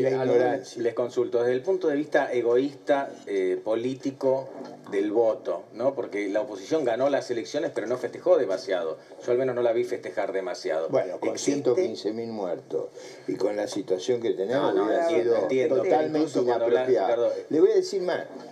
Yo en la coalición opositora hice mucho énfasis en que no podía haber ni bailes, ni globos, ni No, eso ni hablar, Ricardo, porque pero cuando hablas, cuando clima, hablas por teléfono, hay Ricardo. un clima complicado en el país. No, en eso estoy de acuerdo, pero cuando hablas por teléfono con alguno de los presidentes de los partidos fueron ganadores, dijeron, no, fue un gran triunfo, despacito, cuidado, todavía no ganamos nada. Y de hecho, todavía no se ganó da- nada por la que, la que vale viene en noviembre.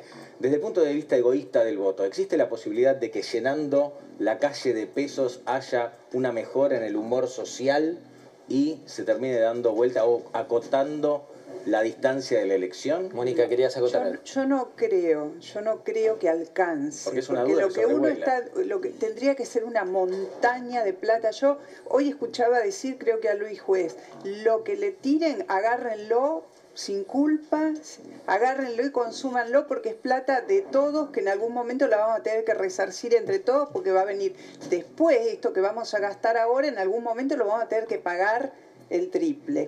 Pero yo les eh, quería volver atrás a superponer el audio. Les propongo un ejercicio para el que quiere y puede en su casa se quiera flagelar un poco. Superpongan el audio de Fernanda Vallejos y después escúchenlo con atención y lean la carta. tenemos las dos cosas. Es una réplica perfecta dicha con otro lenguaje. Es otro tono, una Es otro lenguaje. Escuchemos parte poco, audio. un poco más grosero, ¿no? Sí, pero ahí habla de lo de Guzmán, porque ahí aparece el tema, hay un mensaje muy fuerte sobre la economía, tanto en el audio de Vallejo, ni hablar de la presidenta que le está pidiendo que ejecute 2.4% más del déficit, que, o sea, que se gaste la plata que todavía no se gastó, que por Pero favor se la lo va a haga. gastar, Guzmán. No, Se ya la sé, a pero ella por las dudas le hace, se lo recuerda, que la tiene que gastar antes del 14 de A noviembre. ver, el, el boleto de Guzmán pareciera estar picado hace tiempo por parte de la vicepresidenta, que es algo que a uno no le gusta decir porque estás hablando de un ministro de Economía.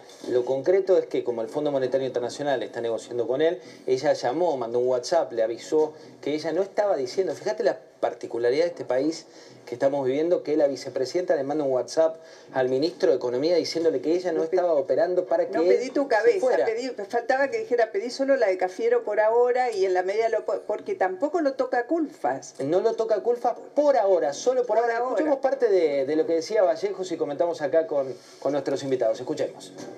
El tipo está atrincherado, como redrado en el Banco Central, así, atrincherado en la Casa Rosada. Y él es un ocupa, porque no tiene votos, no tiene legitimidad, no lo quiere nadie cada día, porque la derecha, si tiene que votar derecha, tiene a Macri, tiene a los ultras, le sobran opciones. Mirá si va a votar a este mequetrefe que aparte no sirve para nada. Y nuestra gente no lo quiere. No lo quiere porque justamente no se ha subordinado a la política para la cual fue elegido. Ahí está lo que decía en parte, lo has visto esta semana en La Nación Más. Y por otro lado tenemos algunas placas que hacen este juego que te propone Mónica. Por ejemplo, la placa 1 de la carta de Cristina Fernández de Kirchner, donde habla concretamente de las operaciones de prensa por parte de quien es hoy el ex eh, vocero, eh, Juan Pablo Biondi, lo culpa al vocero que todos saben, digo, los que forman parte de la mesa política, que es del riñón presidencial. Estamos hablando de una vicepresidenta, el mismo sesgo político con el vocero del presidente, que vos sabés, Mónica, ¿qué significa el vocero para un presidente? Bueno, en el caso de Juan Pablo Biondi es, es una persona con la que tiene un trato muy personal, que estaba siempre a su lado, que lo acompañaba en Olivos, que es, es un hombre de extrema confianza. No era solo un vocero. Lo cual- era el secretario de medios y un hombre de confianza del presidente. Es lo que pasaba con, con Santiago Cafiero. Santiago Cafiero un hombre de la intimidad, de la intimidad. De, ¿A qué apunta este, este, este bufo- ¿A qué se refiere cuando habla de las operaciones de prensa?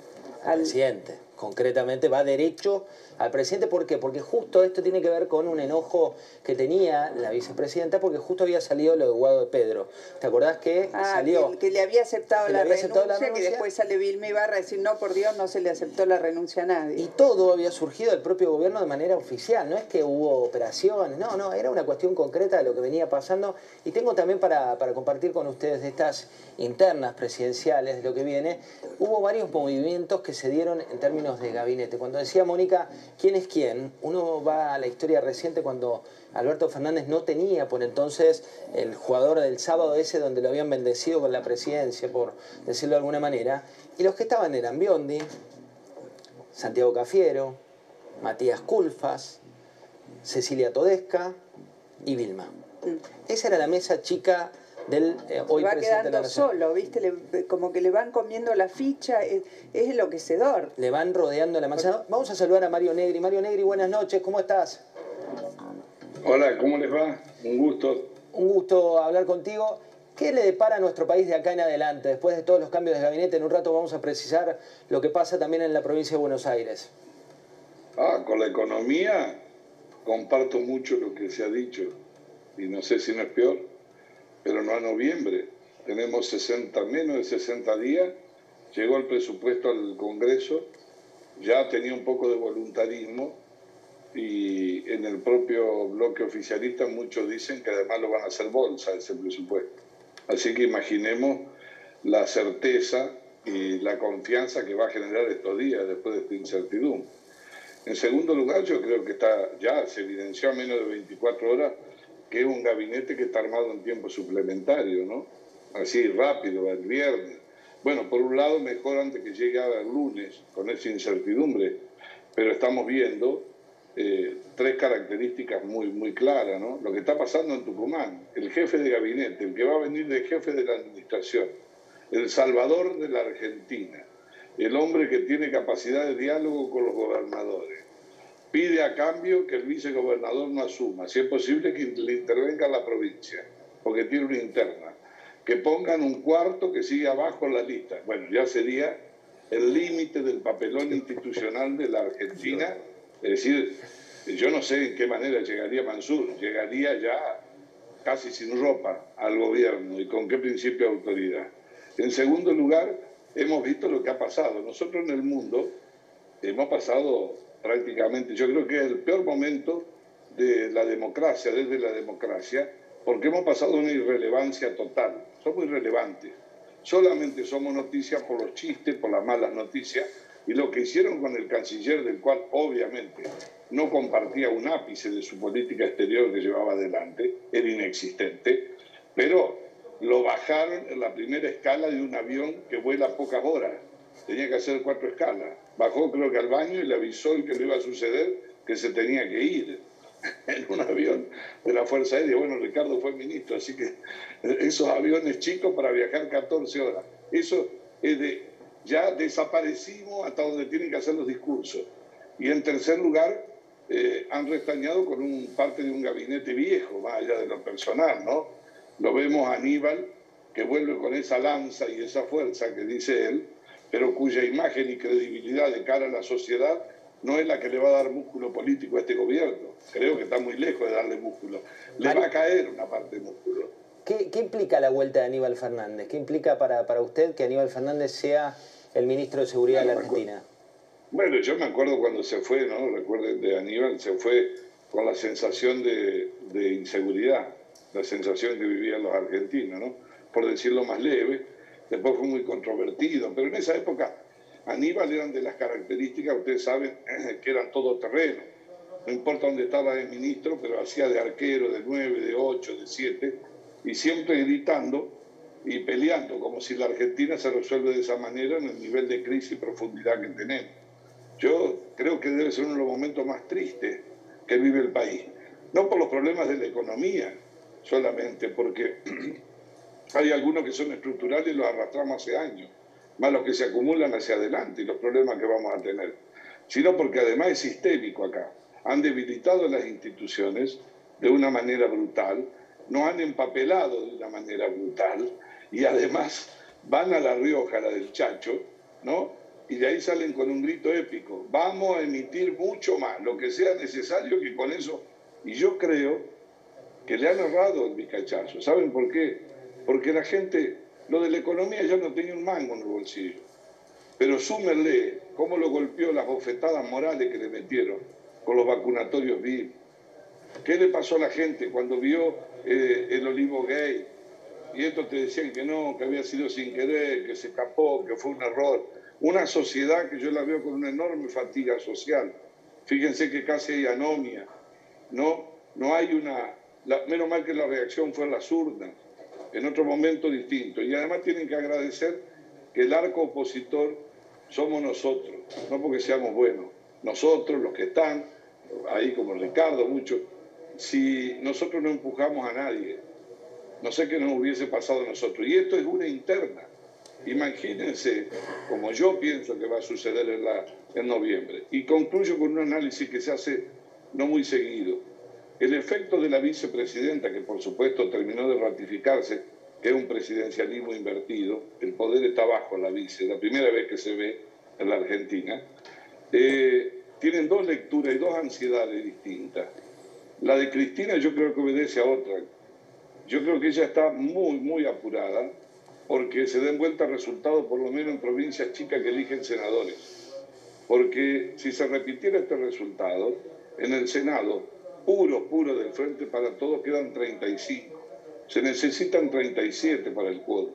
Hoy lo lograrían, si ese resultado se da, con una senadora de Misiones y el senador ex gobernador de Río Negro. Es decir, ya estamos hablando de negociar con alguien. Y cuando vos negociás a la baja, no te va muy bien en la política argentina. La lealtad no es lo que marca mucho esas relaciones. Entonces, yo creo que ellos piensan en la magia, de que la pampa la pueden dar vuelta con poco, de que los Rodríguez ya son magos para eso, con heladera, con bicicleta, con moto, que pueden dar vuelta un resultado. Pero yo creo que hay una sociedad también que, que se hastió. El problema, yo ya no pienso en cómo van a manejar las elecciones. Hay que ver que no produzcan más daño en estos 60 días. No sé en qué situación nos podemos encontrar, pero después de noviembre tienen dos años más para gobernar. ¿De qué manera va a suceder eso? ¿no? Creo que ese es el desafío para, para nosotros también, para la oposición. Cualquiera podría decir, ah, bueno, que esta crisis sea seis meses antes no es tan peligroso. No, dos años antes. Implica serenidad, no gritar, tener las prioridades claras, porque la situación del país queda mal no para los que gobiernan, queda para los argentinos. Y dentro de los argentinos está la oposición. Es lo que, viene, Mario, de cara a la próxima elección. Así que muchas gracias por, por tu reflexión. Un gusto, saludo a todos. Saludos, Ricardo. Era Mario Negri. Ricardo, el cambio de nombres. Eh, Aníbal Fernández que vuelve, Julián Domínguez que se habían tratado de archienemigos hace menos de tres años, eh, Mansur que está hoy repudiado por gran parte de las actrices y gran parte de los colectivos de género que dicen que es una persona no grata para ellos. ¿Qué significa? Mm.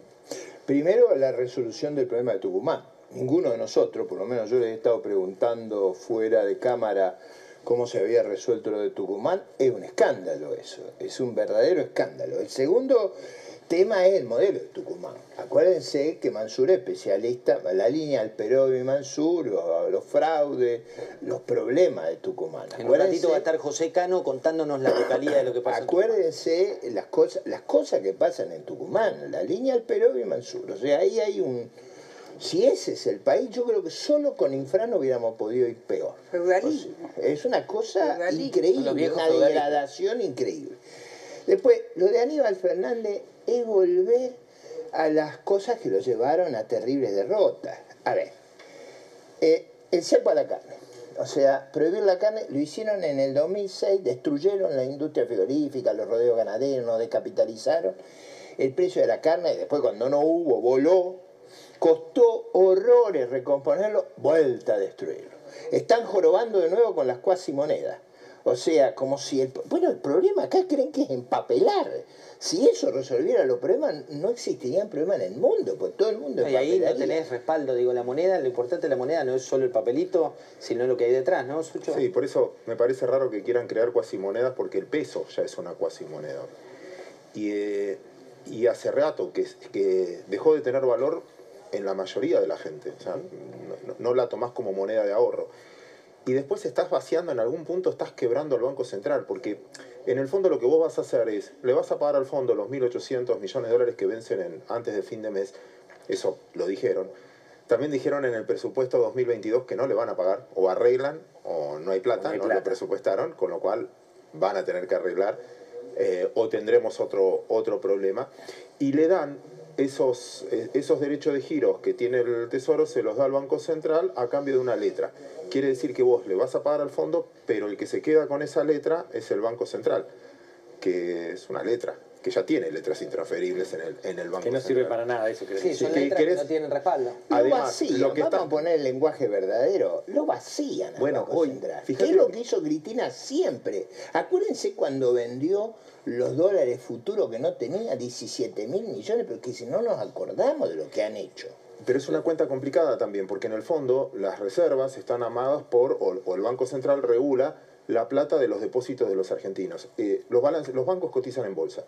Si vos ves los balances, el 80% de la plata de los bancos está colocada en LELIC.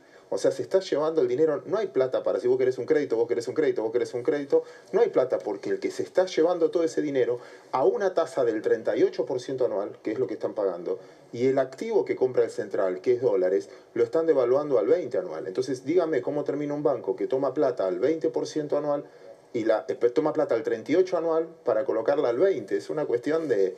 Y todo el mundo saca esas cuentas, con lo cual ya lo sabemos todos. Eh, es, lo que estamos discutiendo es el tiempo, es el timing.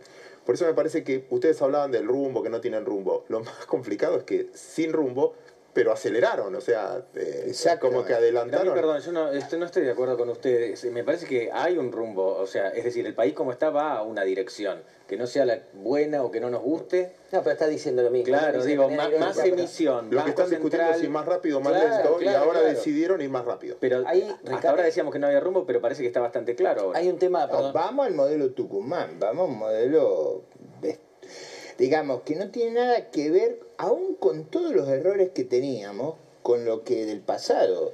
El nivel de degradación institucional de Tucumán es increíble. Esto creo que hay que tenerlo claro. A ver, Ricardo, vamos a saludar a José Cano, que está eh, ahí, es el experto en Tucumán, de hecho fue funcionario del gobierno de Macri, pero eh, José, ¿cómo estás? Buenas noches. ¿Cómo están? Buenas noches. Queríamos una, una breve reflexión tuya de qué pasa realmente en Tucumán. Digo, contarle a la gente por qué lo que está ocurriendo es, se asume como jefe de gabinete Mansur, que es el gobernador, tiene que asumir, así lo dice la Constitución, el vicegobernador. Pero de golpe hay pactos medio eh, por debajo de la, de la mesa que dicen que no debería asumir porque está peleado con el propio Mansur. ¿Cómo funciona? Mira, la- las palabras de, Ricardo contextualizan lo que ocurre en Tucumán. La pelea entre Mansur y el vicegobernador me parece que muestran de manera palmaria la degradación institucional en la que cayó la provincia. Es una pelea que no tiene retorno, eh, con acusaciones cruzadas eh, entre uno y otro, con Jaldo que echó empleado del Poder Legislativo y Mansur del Ejecutivo que respondían a cada una de esas este, facciones. Eh, Jaldo fue candidato en las PASO, enfrentó a Mansur, eh, sacó 140 mil votos, 289 mil votos sacó el candidato de Mansur, que también Mansur va como suplente en la lista.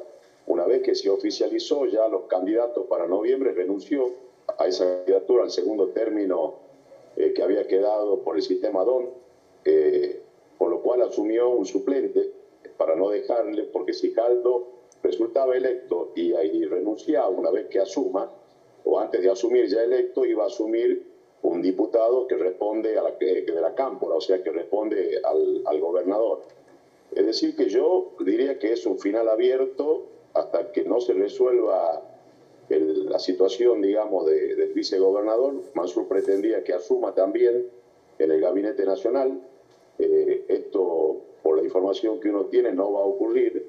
Con lo cual yo este, diría que habría que esperar este, los últimos acontecimientos hasta mañana para ver si efectivamente Mansur si no se resuelve el tema del vicegobernador, asume como jefe de gabinete. ¿no? Mónica, ¿qué opinas de esto? No, estaba pensando que los tiempos son muy cortos, porque mañana a las 4 de la tarde, a las 16 horas, está prevista que la jura de los ministros. Y estamos hablando del jefe de gabinete, no es un ministro más, que ya se comprometió. Además, les recuerdo que en el mismo momento en que estaba hablando con Alberto, sale la carta de Cristina, donde ella lo valida en la carta, como Sabiendo diciendo... que no, no se llevaban bien en... antes. Claro, le da, ella le- cuesta- con lo que lo a fuerza. cuesta- Sí.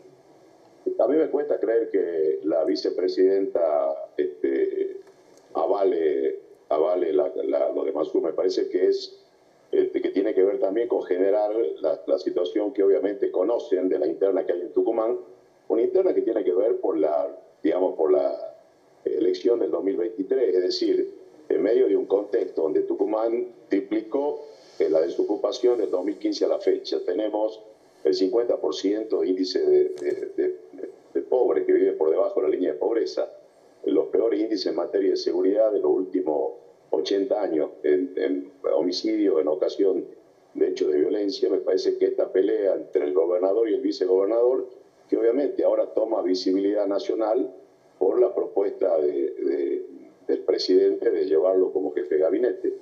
Eh, pero bueno, no es una pelea que tenga que ver con, con garantizar o con mejorar la situación que estamos atravesando en la provincia. Tiene más que ver con seguir administrando el poder. Mansur en un primer momento había planteado la reforma constitucional. Esto obviamente está eh, por la fractura que hay en el bloque del Frente de Todo, es inviable.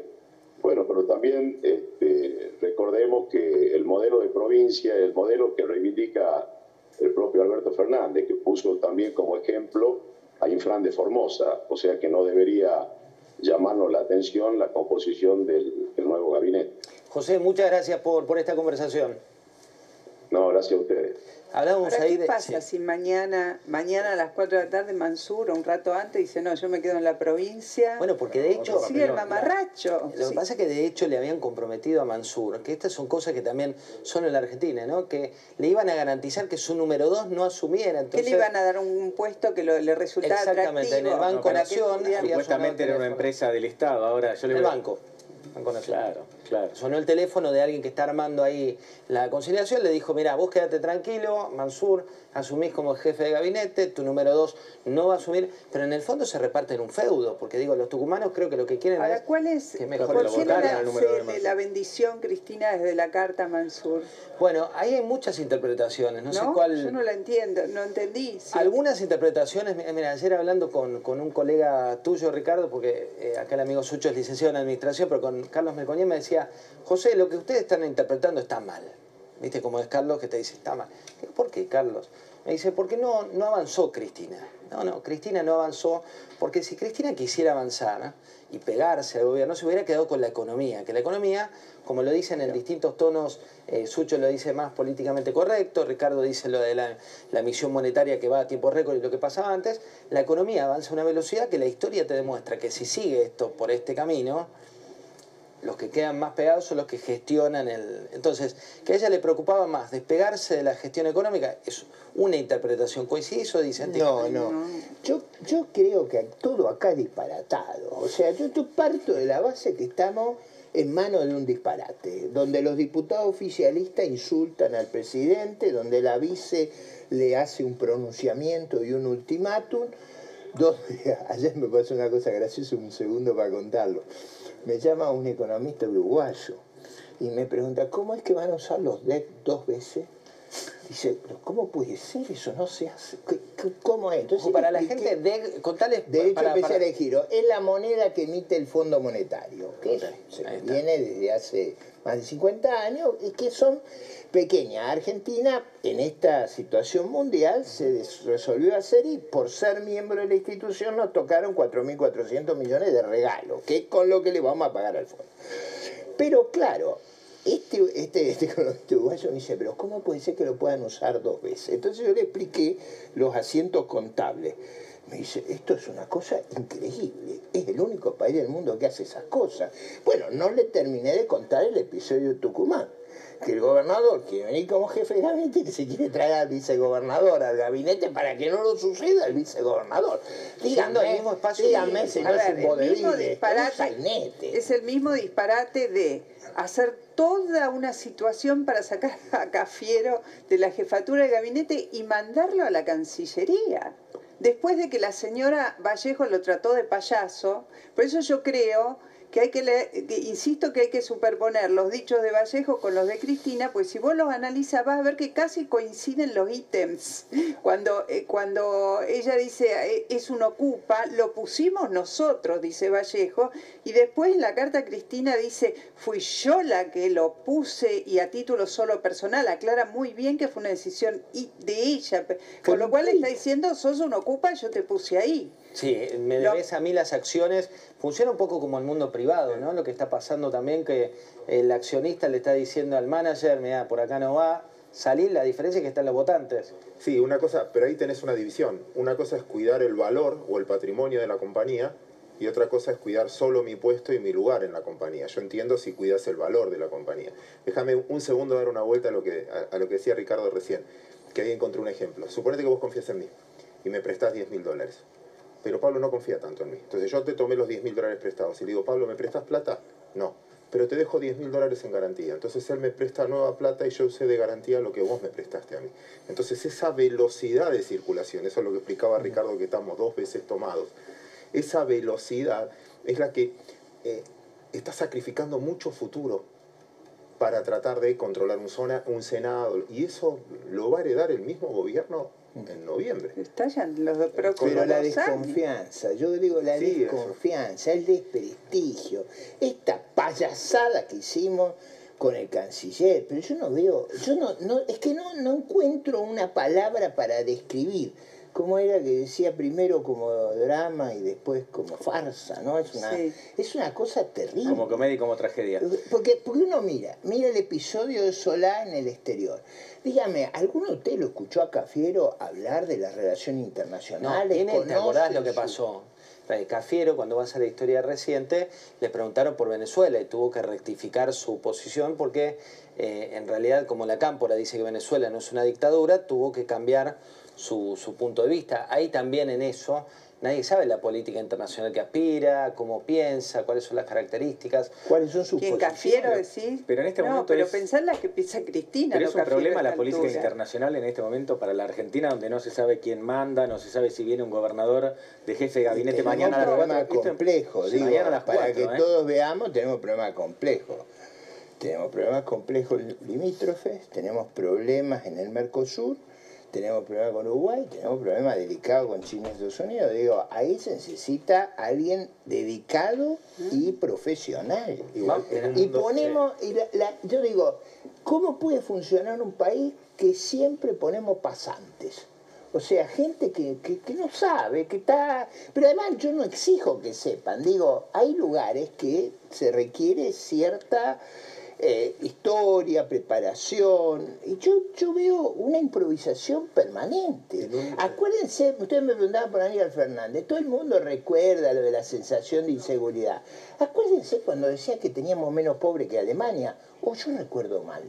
¿Se Bueno, acuerdan ustedes? Las comparaciones con Suiza, Alemania no, no son ideales. pero- Una, una sola cosa, y les tengo que hacer una pregunta, que, que realmente me, me importa la opinión, yo no tengo respuesta a eso.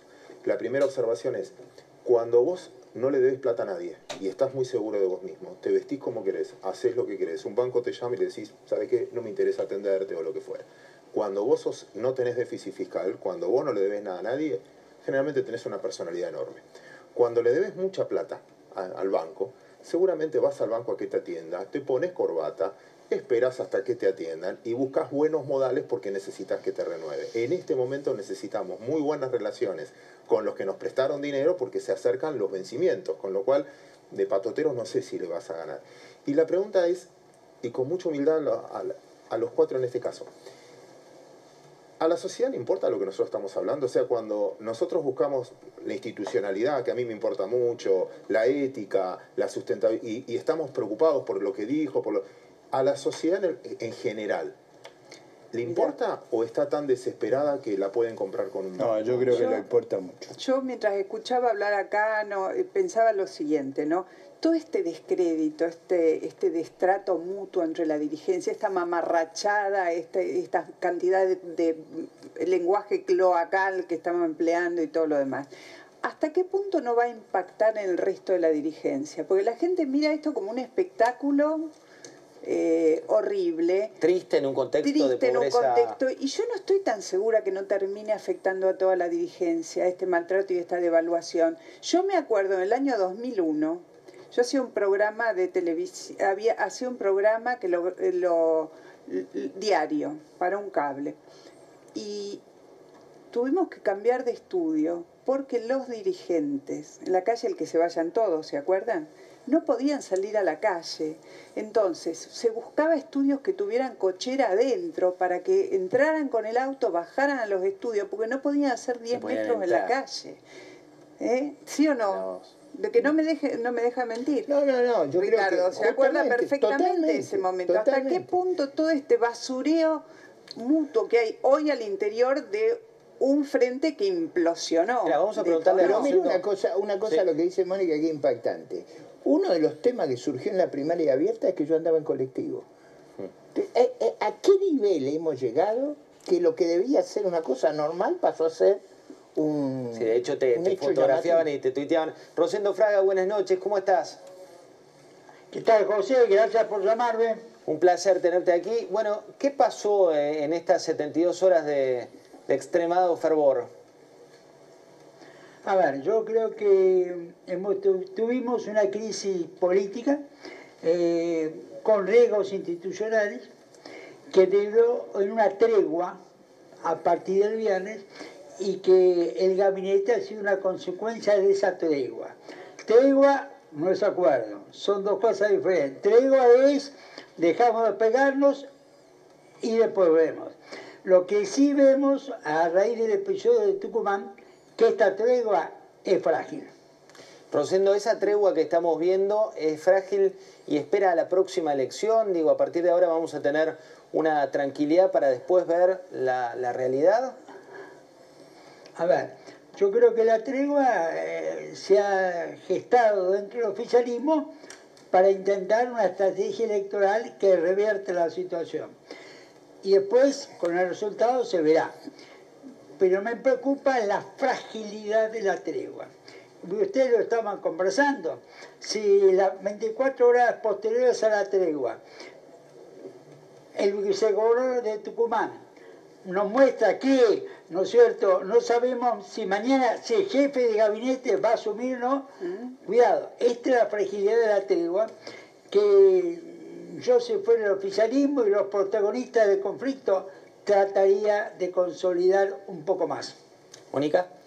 Eh, sí, eh, ¿qué- ¿qué, po- qué podría pasar si esa tregua no se sostiene en el contexto de dos meses por delante en orden a, a las elecciones generales? Hay, hay, ¿Qué podría pasar? Porque la verdad que la- el Frente de Todos detonó, eh, tiene una grieta interna que es más profunda que la grieta de afuera. Yo creo que podrían pasar dos cosas si esa tregua no se mantiene. Uno, electoral. Creo que la situación electoral del oficialismo se complica más de lo que está. Lo otro es económico. Creo que la situación económica se complica más también.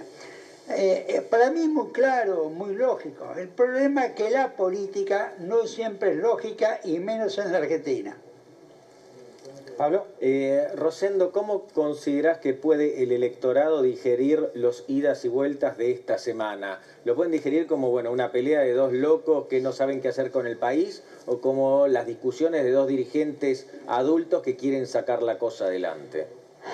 A ver, eh, yo creo que eh, primero, yo podría decir, hay dos cuestiones. Por un lado, hay, ustedes lo conversaban recién, hay un cuestionamiento de la sociedad a la dirigencia política en su conjunto. Por esta pelea tiene lugar dentro del oficialismo, es decir, no paga lo mismo la oposición que el oficialismo. Creo que el oficialismo esto lo afecta más, lo complica y como dije antes, ¿no es cierto?, le complica más el intento de revertir la elección. Rosendo, hay una cuestión que vos en tu historia y tus análisis, eh, no sé si viviste alguna vez, que es una diputada como Fernanda Vallejos, hablando pestes del mismo espacio del presidente de la Nación y de todo su gabinete. ¿Qué debería hacer el, presidente con estas declaraciones? ¿Fue suficiente fabiar como hizo a alguien que la criticaba? No, a, ver, yo si fuera así, me, me cuesta encontrar, es decir, nosotros hemos tenido en la historia conflictos, agravios, duelos entre, legisladores a principios del siglo, fines del siglo XIX, es decir, han pasado muchas cosas. Pero el punto es, eh, ¿no es cierto?, si Vallejos hace lo que hizo y rompe con el bloque, es una cosa, pero si hace lo que hizo y sigue formando parte del bloque, esto es, es otra cosa. Creo que esto mismo lo que afecta es la autoridad presidencial, la imagen presidencial. ¿Qué es lo que puede pasar también con el episodio de Tucumán si no lo logran resolver bien? Ahora, el lenguaje, ustedes lo decían hace un rato, creo que era Mónica lo que lo decía, ¿no es cierto? Cuidado, el lenguaje en la política es muy importante. El cómo se dicen las cosas es muy importante. La regradación del lenguaje de la política tiene mucho que ver con la magnitud de la grieta, ¿no es cierto? Y tiene mucho que ver con el desprestigio de la política.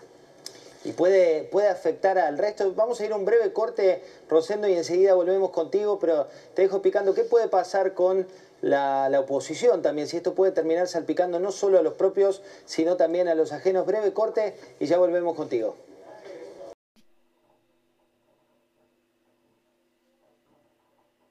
absolutamente escandalosos sobre los sin GPS, sin rumbo, sin orientación ni señales de humo, más o menos como la Argentina. Vamos a empezar con dos mujeres que están satisfechas con los cambios que hubo en el gobierno. Tanto Fabiola, que ahora repentinamente aparece siempre acompañando al, al presidente de la Nación, antes la tenía como guardada o escondida, y también Cristina de Kirchner, porque a pesar de que ellas no se llevan, digamos, del mejor modo, por lo menos así lo manifestó Cristina, la verdad es que ambas odiaban a la misma persona, a Juan Pablo Biondi, el vocero presidencial. Ustedes se deben preguntar, igual que yo, si era necesario tanto alboroto, crisis, pataola, cartas, insultos, peleas para remover al vocero presidencial. Bueno, en la Argentina parece que las situaciones se, se hacen de ese modo. Eh, hoy, con algún tipo de depresión, Alberto Fernández este, se ha recuperado o se recupera en La Rioja, con su mujer, obviamente, Fabiola. Este, ella más contenta, claro, que no está Biondi. Y, y empieza mañana un, un nuevo gobierno, si es que puede jurar el jefe de gabinete Mansur, porque ustedes saben que Mansur tiene que resignar su cargo de gobernador en Tucumán y dejar en su lugar a alguien. Lo correcto es que quede el vicegobernador, pero Mansur y el vicegobernador se odian, no de ahora, desde hace mucho tiempo. En consecuencia Mansur no quiere dejarle la provincia, el territorio, el territorio en el que ganó en la última elección, a Jaldo. Pero Jaldo quiere cobrar. Si no puede seguir como vicegobernador, quiere que le den algo. Le ofrecieron ser director del Banco Nación, pero Jaldo dice, ni me parece que es poco. Entonces ahora lo amenazan con que van a enviar la gendarmería, que van a intervenir la provincia, que Mansur lo único que va a hacer es este, tomar una licencia. En fin, un escándalo. Lo cierto es que si todo lo que ocurrió escandaloso la semana pasada, luego de la derrota electoral del gobierno en casi todo el país y en particular en la provincia de Buenos Aires, ocurrió justamente por ese episodio, ¿qué va a pasar en noviembre? Cuando haya elecciones en serio, porque lo del domingo pasado fue un ensayo. Ahora, si se confirma ese ensayo, ¿a quién van a sacar del gobierno? ¿Quién se va a ir del gobierno? Porque ya el Máximo Kirchner hoy anticipó, Javier, que que él no, que él y su madre no, no han designado a las personas que están. Y justamente hoy designaron a Martín Insaurralde, jefe de gabinete de la pro- del gobierno de la provincia de Buenos Pero Aires. déjame agregarte un dato de Mansur. Sí. Mansur es un hombre muy celoso de su intimidad y cuando lo recibe gente hace que todos dejen el celular afuera de la oficina. Bueno, tendrá experiencia en el tema. Algo le habrá pasado. Eh, pero volviendo a- al tema este de, del, del proceso electoral, eh, se supone que mañana asume Mansur, designado por Cristina, por carta. O sea que el señor Máximo Kirchner se burla de nosotros diciendo que ellos no ponen al gabinete de Alberto Fernández. Y también lo hacen con el gabinete de Axel Kisilov, porque le, lo corrieron un poquito a Bianco como jefe de gabinete y lo incorporan a Martín Insaurralde, a ver si puede mejorar el arreglo con los intendentes, si se vuelve más comprensivo con los intendentes, si reparten mejor la plata, porque parece que Kisilov y Bianco no lo hacían con eficacia, y ahí hay que buscar algún tipo de interpretación política, como por ejemplo, quizá Insaurralde haga algún tipo de esfuerzo para que los intendentes de la provincia de Buenos Aires se puedan reelegir, que como ustedes saben está prohibido, inclusive para el propio Insaurralde, que va a dejar en su lugar a una mujer de absoluta confianza, casi como la esposa, políticamente hablando.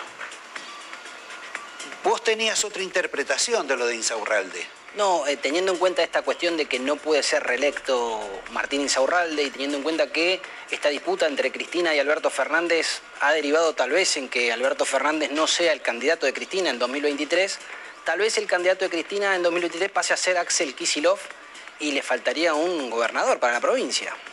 Bueno, ya ella lo quiso poner Insaurralde en algún momento, fracasó el operativo. Acordate que hasta se lo presentó al Papa cuando se llevaba tan bien con el Papa. Empapelaron la ciudad. Exacto, y después no, no anduvo, no arrancó. Eh, esta semana es una semana económica. Quizá queden coletazos del problema político que hubo la semana pasada. Pero el problema principal de esta semana y los escándalos que vamos a tener son económicos. Sobre eso vamos a hacernos varias preguntas y vamos a tener algún tipo de entrevista explicando un problema fundamental que es el tema del presupuesto y la triste situación en la cual se encuentra el ministro Martín Guzmán. Porque Javier, la verdad es que Cristina lo que objeta es la política económica. Y no cambiaron al ministro de la política económica. Por el contrario, cambiaron a otro. Ni a Culfas tampoco. A Culfas menos tampoco. Y además tampoco cambiaron al jefe de gabinete que lo mandaron a Cancillería. Una pregunta. ¿Quién le va a poner una cinta adhesiva a Felipe Solá cuando vuelva de México? Porque a Felipe Solá lo humillaron. Lo mandaron en una especie de avioneta a México que creo que tuvo que hacer como cuatro paradas. Cuando llegó allá, le avisaron por teléfono, casi con sorna, que no era más canciller. ¿Y él qué hizo? Bueno, este, no se presentó a la reunión de, de la CELAC. ¿Sabés lo que más le molestó? te- sí, espera. Y se tenía que presentar para defender la candidatura de Alberto Fernández, que otro papelón internacional tampoco prosperó. Lo que más le molestó a Felipe Solá es que Alberto Fernández le dijo, no sabía que estabas en México, cuando iban a viajar juntos. Bueno, este, a ver si habla Felipe Solá. ¿eh? Es una de las inquietudes que uno puede tener eh, para la próxima semana. Cambiamos de hoja. A ver. Hay una, una consideración que quiero hacerlos y quizá en este caso no sé si es prudente o no. Pero eh, la verdad que como ciudadano uno se siente particularmente ofendido, tanto por Cristina de Kirchner y en particular por el presidente Fernández. Porque ellos desde que explotó toda esta situación en la cual perdieron, los derrumbaron electoralmente, han hablado de nosotros. Esto es de los argentinos. Pero no le hablaban a los argentinos. Ni ella ni Alberto. Le hablaban a su fracción política. Y ellos nos consideran a nosotros como parte de ellos, cuando en realidad nosotros no somos una parte de ellos. Esto verdaderamente es una especie de agravio y de algo que deberían considerar. Me acuerdo, por ejemplo, Javier, que cuando un sindicalista, Miguel Unamuno, que era algo más que un sindicalista, también un historiador, fue designado ministro de Trabajo. Entonces todo el mundo, como, como era un sindicalista del gremio bancario, eh, lo fueron a, a preguntar si qué tipo de política iba a hacer para el movimiento obrero, para la CGT, etc. Y recuerdo que dijo algo que tanto Cristina Fernández como sobre todo Alberto Fernández deberían aprender. Unamuno dijo, miren, yo no soy el ministro de la CGT, no soy el ministro de la bancaria, no defiendo solo los intereses de los trabajadores, soy el ministro de Trabajo de la Nación. ¿Se entiende esto? Sí. Porque me pareció que no lo entendías vos.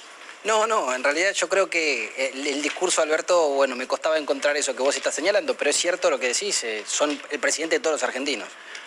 Bueno, parece que no tanto de los argentinos que están en el bloque oficialista. Exacto. Porque en ese plano, si vos tenés a mano y querés hacer un recuerdo, podríamos, director, concentrarnos en Javier para que haga la tarea de leer los epítetos, agravios e insultos que explicó la diputada oficialista sobre su propio presidente y sobre otros funcionarios del gobierno, la señora Fernanda Vallejos, que en la facultad parece que le han regalado el libro de una guía superdotada sobre la cantidad de insultos que se pueden dar en apenas 11 minutos. Por favor, Javier. Me tomé el trabajo de anotarlos porque es muy difícil seguir en audio de 11 minutos. Le dijo al presidente Mequetrefe, ocupa, enfermo, atrincherado, que de la derrota catastrófica se pueden ir a la concha de su madre. Frankenstein, que está atornillado y atornilló a los inútiles, que no tiene votos ni legitimidad y no lo quiere nadie, que es ciego, que es sordo, que es hipócrita, fracasado, un inquilino, que no podría ser ni siquiera intendente, pero también agregó para el ministro de Economía, que era Neo, que vive en un frasco de la UNLP, y de Yanquilandia, que no tiene sensibilidad social ni formación política, y el jefe de gabinete de su propio espacio político lo trató, el ex jefe de gabinete, lo trató de payaso, que no tiene conducción y que es un núcleo de inútiles que están todos de prestado. Eh, ella lo hablaba esto en un chat, un chat colectivo, y en apariencia le estaba contestando a Pedro Vizcay, alguien que fue eh, director del Banco Central en el gobierno de Cristina de Kirchner, que después Macri lo desplazó, y que es la persona famosa que fue a una conferencia que brindaban eh, González Fraga y particularmente Domingo Cavallo, con una bolsa llena de huevos. Y les tiró los huevos a Cavallo que se tenían que tapar con la mesa, los otros. Son parte del grupo de choque del kirchnerismo. Pero hay un dato curioso y peligroso para la oposición, que le ha ido muy bien en esta... Pero vos no, no has percibido que en los últimos días, después del triunfo electoral, la oposición confunde al peronismo con el kirchnerismo y unifica el tema cuando en realidad lo que le convendría en todo caso es separar a lo que es el peronismo de lo que es el kirchnerismo. Sí. Bueno, es lo que tratan de hacer algunos, incluso Macri hace eso, que rescatan la figura de Miguel Pichetto, por ejemplo, un peronismo republicano, pero no es lo que el, tenor que toma la oposición, que unifica todo, y bueno, que eso en ese general tal vez no le convenga. Ahora, ustedes se deben preguntar, como me pregunto yo y como se pregunta mucha gente, ¿cuál ha sido la necesidad de generar el escándalo de la semana pasada por una derrota en la provincia de Buenos Aires? Es cierto que era un bastión incombustible para el gobierno peronista, kirchnerista, etc. Para los peronistas sí, para los kirchneristas no tanto, cuando solo perdieron por menos del 5% cuando es posible revertir una diferencia de esa, de esa dimensión y que además con un porcentaje de ausencia de votos bastante importante. ¿Cuál fue el grado no voy a usar la palabra locura, pero de, de desvarío en algún sentido, de, de extraviarse que tuvo Cristina de Kirchner para poner el grito este en el cielo, generar una crisis institucional, humillarlo al presidente, ponerlo al borde, no sé si, no del suicidio, sí del abismo, y seguramente de, que alguien le acerque una, una firma. ¿Cuál es el sentido? En realidad está expresando su propio miedo. Si uno toma, por ejemplo, una elección parecida en la provincia de San Luis hace un tiempo, donde los Rodríguez Sá perdieron por 20%, no por cuatro y pico, por 20%. Una, una catástrofe para esa familia que viene gobernando la provincia, creo que desde que la provincia existe. ¿Qué hicieron los Rodríguez? Bueno, todo el mundo dice vulgarmente que repartieron heladeras, lavarropas, calefones, camas, hasta sortearon casas. Es curioso porque varios senadores, compañeros de Adolfo Rodríguez lo consultaron ahora después de esta debacle que hubo en la provincia de Buenos Aires y le dijeron, casi de parte de Cristina, con quien Adolfo tiene mejor relación que con el otro, que con el Alberto, y le dijeron, ¿cuál fue el secreto? Y Adolfo dijo, el secreto fue que usamos la misma estrategia de Jaime Durán Barbas. Y entonces todos se miraron y dijeron, ¿y cuál es la estrategia de Jaime Durán Barba? Y Adolfo Rodríguez Sá dijo, primero hay que pagar, primero hay que pagar. Cierro acá el tema y bueno, tenemos dos figuras nuevas, hay varias, pero dos que son profesionales del mundo de la política. Sí. Mansur, que se supone que asumirá mañana, y Aníbal Fernández, un experto en comunicación, según ha demostrado sus últimas y eh, seguidas apariciones en un canal amigo, eh, y expertos en el tema de los votos. ¿No es así? Bueno, eh, Aníbal fue así. Depende como que quieras entender con el tema de los votos. Bueno, son profesionales de esto. Son profesionales. Aníbal Fernández fue acusado en la interna con Julián Domínguez. Que ahora es compañero que ahora en son compañeros de gabinete en esta Argentina trastocada. Julián Domínguez denunció que Aníbal Fernández había hecho fraude en esa interna. ¿Te parece? Es la denuncia del compañero de gabinete. Y bueno, Mansur Mansur quemó las urnas. Por eso, hizo algo más grave. Perdón, Mansur. son profesionales. Son profesionales en ese sentido. Lo curioso de este gabinete nuevo es que son profesionales quizás en esas artes que vos decís, pero no son personas acostumbradas a las victorias electorales.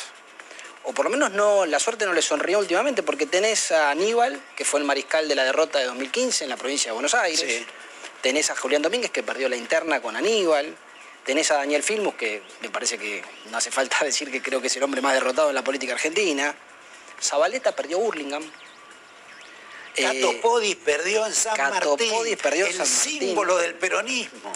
El símbolo del peronismo, San Martín. Y te queda Matías Lamens, que perdió en Ciudad de Buenos Aires cuando se presentó, y Martín Soria, que perdió Ah. en Río Negro.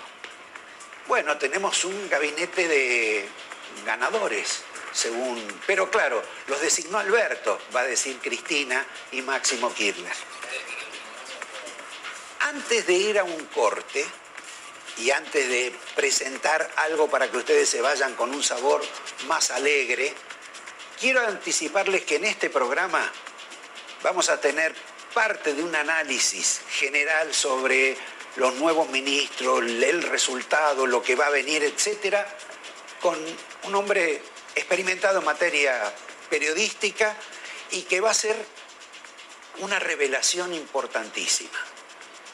Me estoy refiriendo a Juan Bautista Joffre. Va a comentar el episodio cuando Alberto Fernández, en algún momento de su vida, creyó que podía imponerse y doblegar a Cristina Fernández de Kirchner. Eso lo va a contar Joffre después del corte. Pero antes de ese episodio nos vamos a despedir a ese corte con, una, con un recuerdo de Alberto Fernández sobre una serie de televisión norteamericana muy interesante, referida a una vicepresidente, un tanto ambiciosa, que se llama VIP. Por favor, director. Hay una serie que muestra realmente cómo funciona la política. Es una serie hecha en tono de comedia y es extraordinaria. VIP. Es la historia de una vicepresidenta que se queda con la presidencia y a partir de allí todos los personajes que giran en torno a ella existen en la política.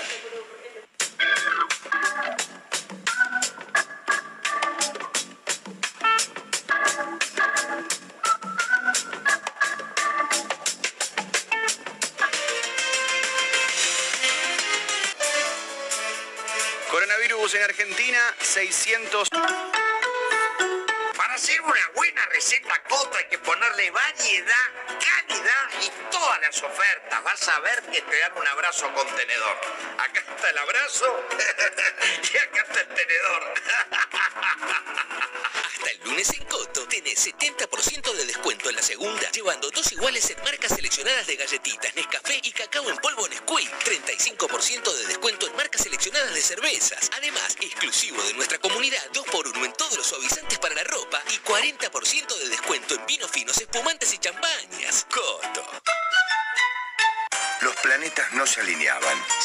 Que llovía no paraba. Pero con BBVA al mal tiempo le pusiste buena cara y aprovechaste todas las oportunidades para tu empresa.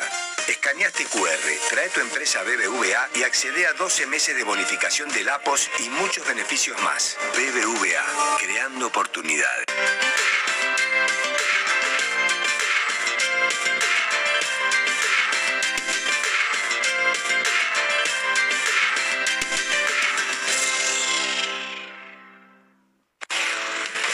Radio Latina, tu voz cuenta.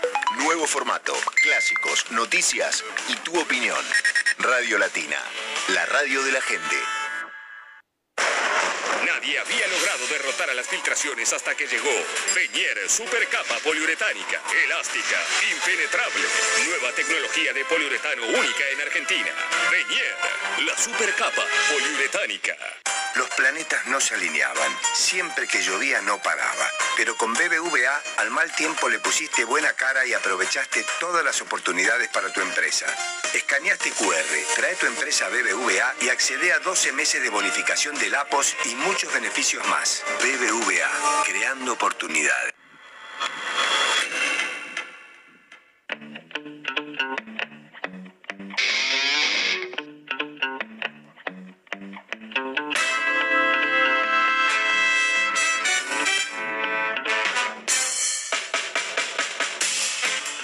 Prometí el reportaje con Juan Bautista Joffre.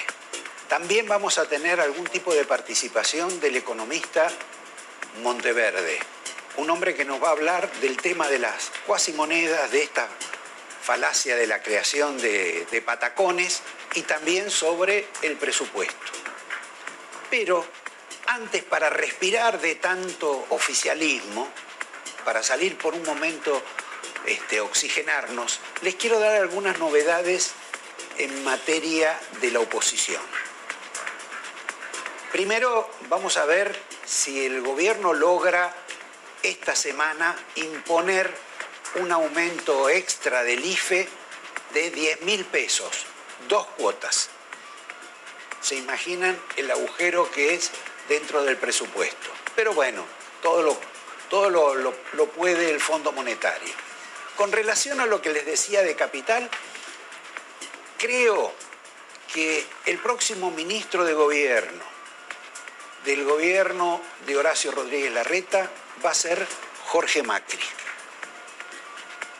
¿Por qué? Porque él no se reelige y porque además tiene o pretende tener una posibilidad en la capital federal para suceder a Rodríguez Larreta, sobre todo luego de la performance un poco triste y de la falta de crecimiento de María Eugenia Vidal. Primer punto. El segundo punto es deportivo. ¿Qué quiere Macri en lo deportivo? Con Boca. Recuperarlo. Quiere recuperarlo. Bueno, pero él ya, como ha sido presidente de la nación, no, no quiere ser este, presidente de Boca, pero sí tiene un candidato muy famoso, que es un exjugador, que se llama Tevez. Tevez va a ser candidato a presidente de Boca bajo el auspicio de Mauricio Macri. No es la única incorporación o la- el único atractivo deportivo y futbolístico que le interesa a Macri. El otro está referido al club independiente. Moyano. Moyano. ¿A quién quiere poner en lugar de Moyano? Alguien que hoy tuvo un éxito deportivo importante como manager, este, maestro del equipo argentino de Davis que pasó a la siguiente ronda.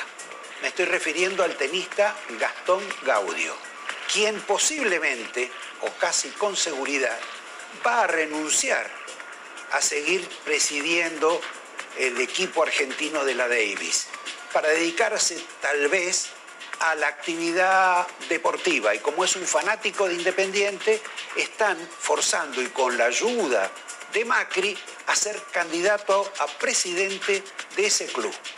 Hay, claro, un interés deportivo en todo esto. Bueno, lo del retiro de Tevez vos lo anunciaste acá en el programa. Sí, el lo- retiro del fútbol. Bueno, una- estoy hablando de la vuelta. Sí, sí, la vuelta a la dirigencia. Exacto. Y hay un, hay un misterio en esto, no, todo es plata. ¿Ustedes saben cuánto, cuánto se lleva la Comebol para los equipos de fútbol del mundo, etcétera? Mil millones de dólares, o una cifra aproximada. Y a los clubes no sé si le va esa plata.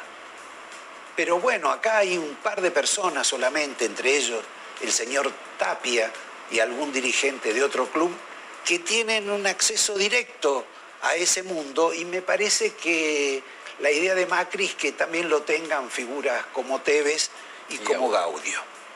Bueno, suspendemos acá tanta alegría y entremos a, a este reportaje sobre la situación actual de la Argentina con Juan Bautista Joffre y la advertencia de que nos va a decir algo de cuando, de cuando Alberto Fernández creía que, que se podía, que podía doblegar a Cristina. Cierto, fundado, documentado. Por favor, director. ¿Cómo viviste, Juan, esto? ¿Como un drama? ¿Como un grotesco? ¿Como una comedia? ¿Como un sainete? Bueno, su- sufrí los vaivenes que tuvo cualquier ciudadano argentino viendo la televisión. Al principio, ver cómo algunos oficialistas, como ser Máximo la candidata a diputada Tolosa Paz, bailaban al compás de la victoria, que fueron este, festejando antes de tiempo, viendo cómo el periodista eh, Navarro sostenía que había triunfado el Frente de Todos en la provincia de Buenos Aires, y cómo ese helado se fue deshaciendo con el paso de los minutos y terminó en una derrota del gobierno, que me hizo acordar un poco, Roberto, a lo que le pasó a Pinky en la matanza. Este, ahora, así también se le hicieron vivir a Cristina, la trajeron del sur para que diera un triste espectáculo. Bueno, Cristina nunca imaginó que iba a perder en la provincia de Buenos Aires, le habían asegurado la victoria. Y resulta que terminaron en, en las oficinas del, del cuartel general, en, en ese lugar donde pensaban festejar la victoria, en tres habitaciones distintas, los tres grupos diferentes, lo de Cristina, lo de Alberto y lo de Sergio Massa, que no se hablaban entre ellos hasta que en un momento Alberto y Cristina hablaban a solas en términos muy duros y ahí se convino en que Alberto iba a ser el único que iba a hablar. La verdad que esto parece que, ocurrió hace 40 años, ocurrió el domingo pasado, pero desde entonces hubo otro vendaval, que es el tema de los insultos, de la carta de, de Cristina, del audio de esta mujer Vallejo, de los pedidos de esa noche, esa noche el presidente no lo vio como un vendaval, porque se fue a, a comer con un grupo de amigos para hablar de fútbol. Hay una, hay, una nota, hay una nota particular sobre eso, pero no importa. Digamos, esto empezó con eh, una carta, empezó con las declaraciones de una señora Vallejos, Este gobierno hay que relanzarlo. Ya fue, fracasó hasta acá. que adelantó la carta, aunque en términos más brutales, y después vino en términos un poco más educados, pero no menos firmes, lo de Cristina Fernández de Kirchner, haciéndole ver a Alberto como él había perdido la elección y recriminándole varias, varias cosas que, sobre su gestión y que ella le había llamado la atención en otras oportunidades. Pero lo que es más importante, Roberto, ahí, es que en un momento determinado de esa carta, ella dice que no se hablaron durante seis meses. La, que maneja, la que maneja el poder es Cristina. Es decir, Alberto no le respondía. Ahora, la carta de, de, Cristina, lo mismo que el audio de esta mujer Vallejos, dicen lo que no le dijeron a la gente, porque la Vallejos decía que todo estaba fantástico, que había que seguir colaborando con el gobierno, que la economía se iba iba a crecer, íbamos a tener todos plata, iba a haber mucho trabajo, y esto lo decía lo decían las dos mujeres. Ahora de repente estas dos mujeres dicen, no, yo este, no estaba en, esa situación, pero decía lo contrario. Entonces hay un reconocimiento de que nos estaban mintiendo. Bueno, es una, un fenómeno que, que existe en la política y a los historiadores. ¿Qué es lo que vale? Si lo que se dice en público o lo que se dice en privado. Muchas veces las cosas que se dicen en privado son tan o más importantes que las que se dicen en público. Roberto.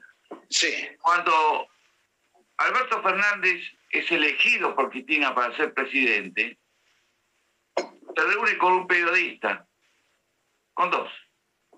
Sí, uno que está muerto.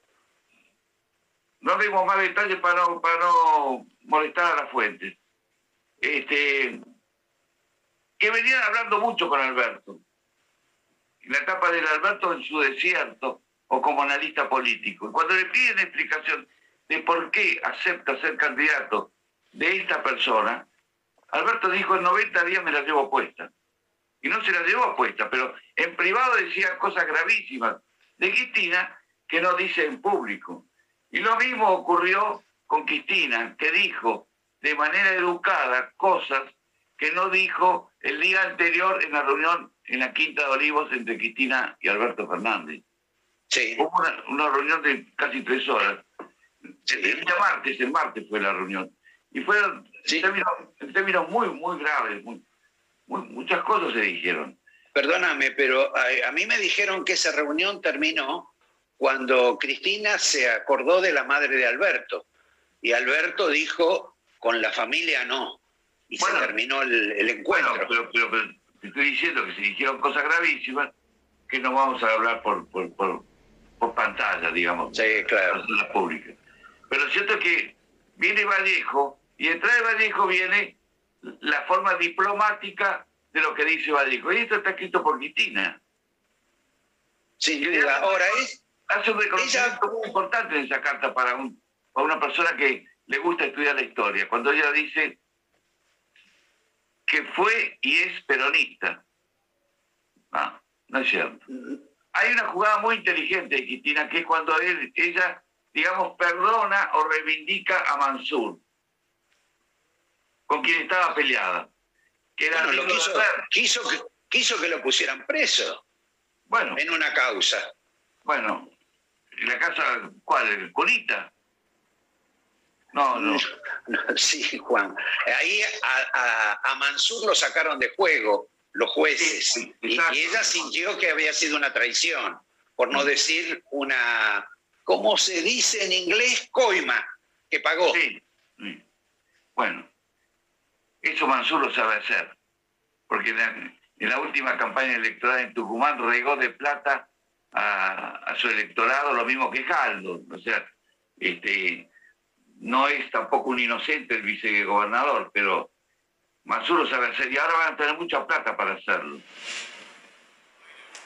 Eh, sobre el tema de la piromanía oficial, con el tema del gasto que se viene, tenemos una nota particular que Javier hizo.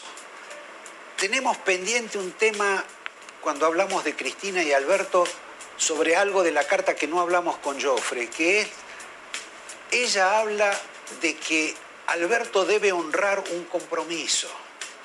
¿Cuál es el compromiso entre un presidente y una vice que los ciudadanos no conocemos? ¿Qué tipo de pacto tienen? ¿Qué tipo de secreto tienen? ¿No es conveniente que nos expliquen cuál es la deuda que tiene Alberto Fernández con Cristina? Vamos a hablar de eso, pero mucho más vamos a presentar al, asesor, al asesor no fantasma, pero sí un asesor que ya lo hizo equivocar a Néstor y a Cristina en una oportunidad y los ha vuelto a, los ha vuelto a hacer equivocar de nuevo ahora con el tema de los números. ¿Qué más nos quedan? Nos quedan los ganadores y las ganadoras. Nos queda nos quedan los perdedores. Y nos queda un capítulo justamente del libro de Cristina sobre cómo rifar la plata para ver si pueden seguir en el poder. Tenemos la segunda parte de Joffre y la parte económica, que vamos a ir desgranando de a poco. En un segundo nomás, porque necesito darles un consejo. Si necesitas operar en el mercado cambiario, elegí a Cambios Roca, una casa de cambios regulada y auditada por el Banco Central, con trayectoria, experiencia, seriedad y solidez. Podés realizar todo tipo de operaciones de cambio y recibir asesoramiento especializado en el mercado cambiario. Ingresá a www.cambiosroca.com.ar y conoce más. Banco Macro te trae Viumi, tu solución de cobro para hacer crecer tu negocio. Vende y cobra con lector de tarjetas, a distancia enviando link de pago. Crea tu tienda online o suma botón de pago web a tu página. Entra en viumi.com.ar y hacela fácil. Macro, cerca, siempre. ¿Sabías que llegaron los bizcochitos cachamay en sus variedades clásicos y con romero? ¿Con menor contenido graso? No lo dudes más, Cachamay es la mejor opción y la mejor compañía para tu cachamate preferida. Hace 75 años se fundaba UTEDIC. Hoy somos un gremio de vanguardia comprometido con la defensa de los derechos laborales de nuestros trabajadores y trabajadoras. No dejemos de cuidarnos. Usemos siempre tapaboca. Mantengamos distancia. Elijamos espacios abiertos. Ventilemos lugares cerrados. Para más información, entra a buenosaires.gov.ar barra coronavirus. Cuidarte es cuidarnos. Buenos Aires Ciudad. Señoras y señores, en el Banco Ciudad queremos que saques tus proyectos del banco de suplentes. Queremos bancarte para que juegues, para que encares tus sueños, para que vuelvas a sentirte titular de todo lo que querés hacer. Entra al Ciudad, vení al banco que te banca.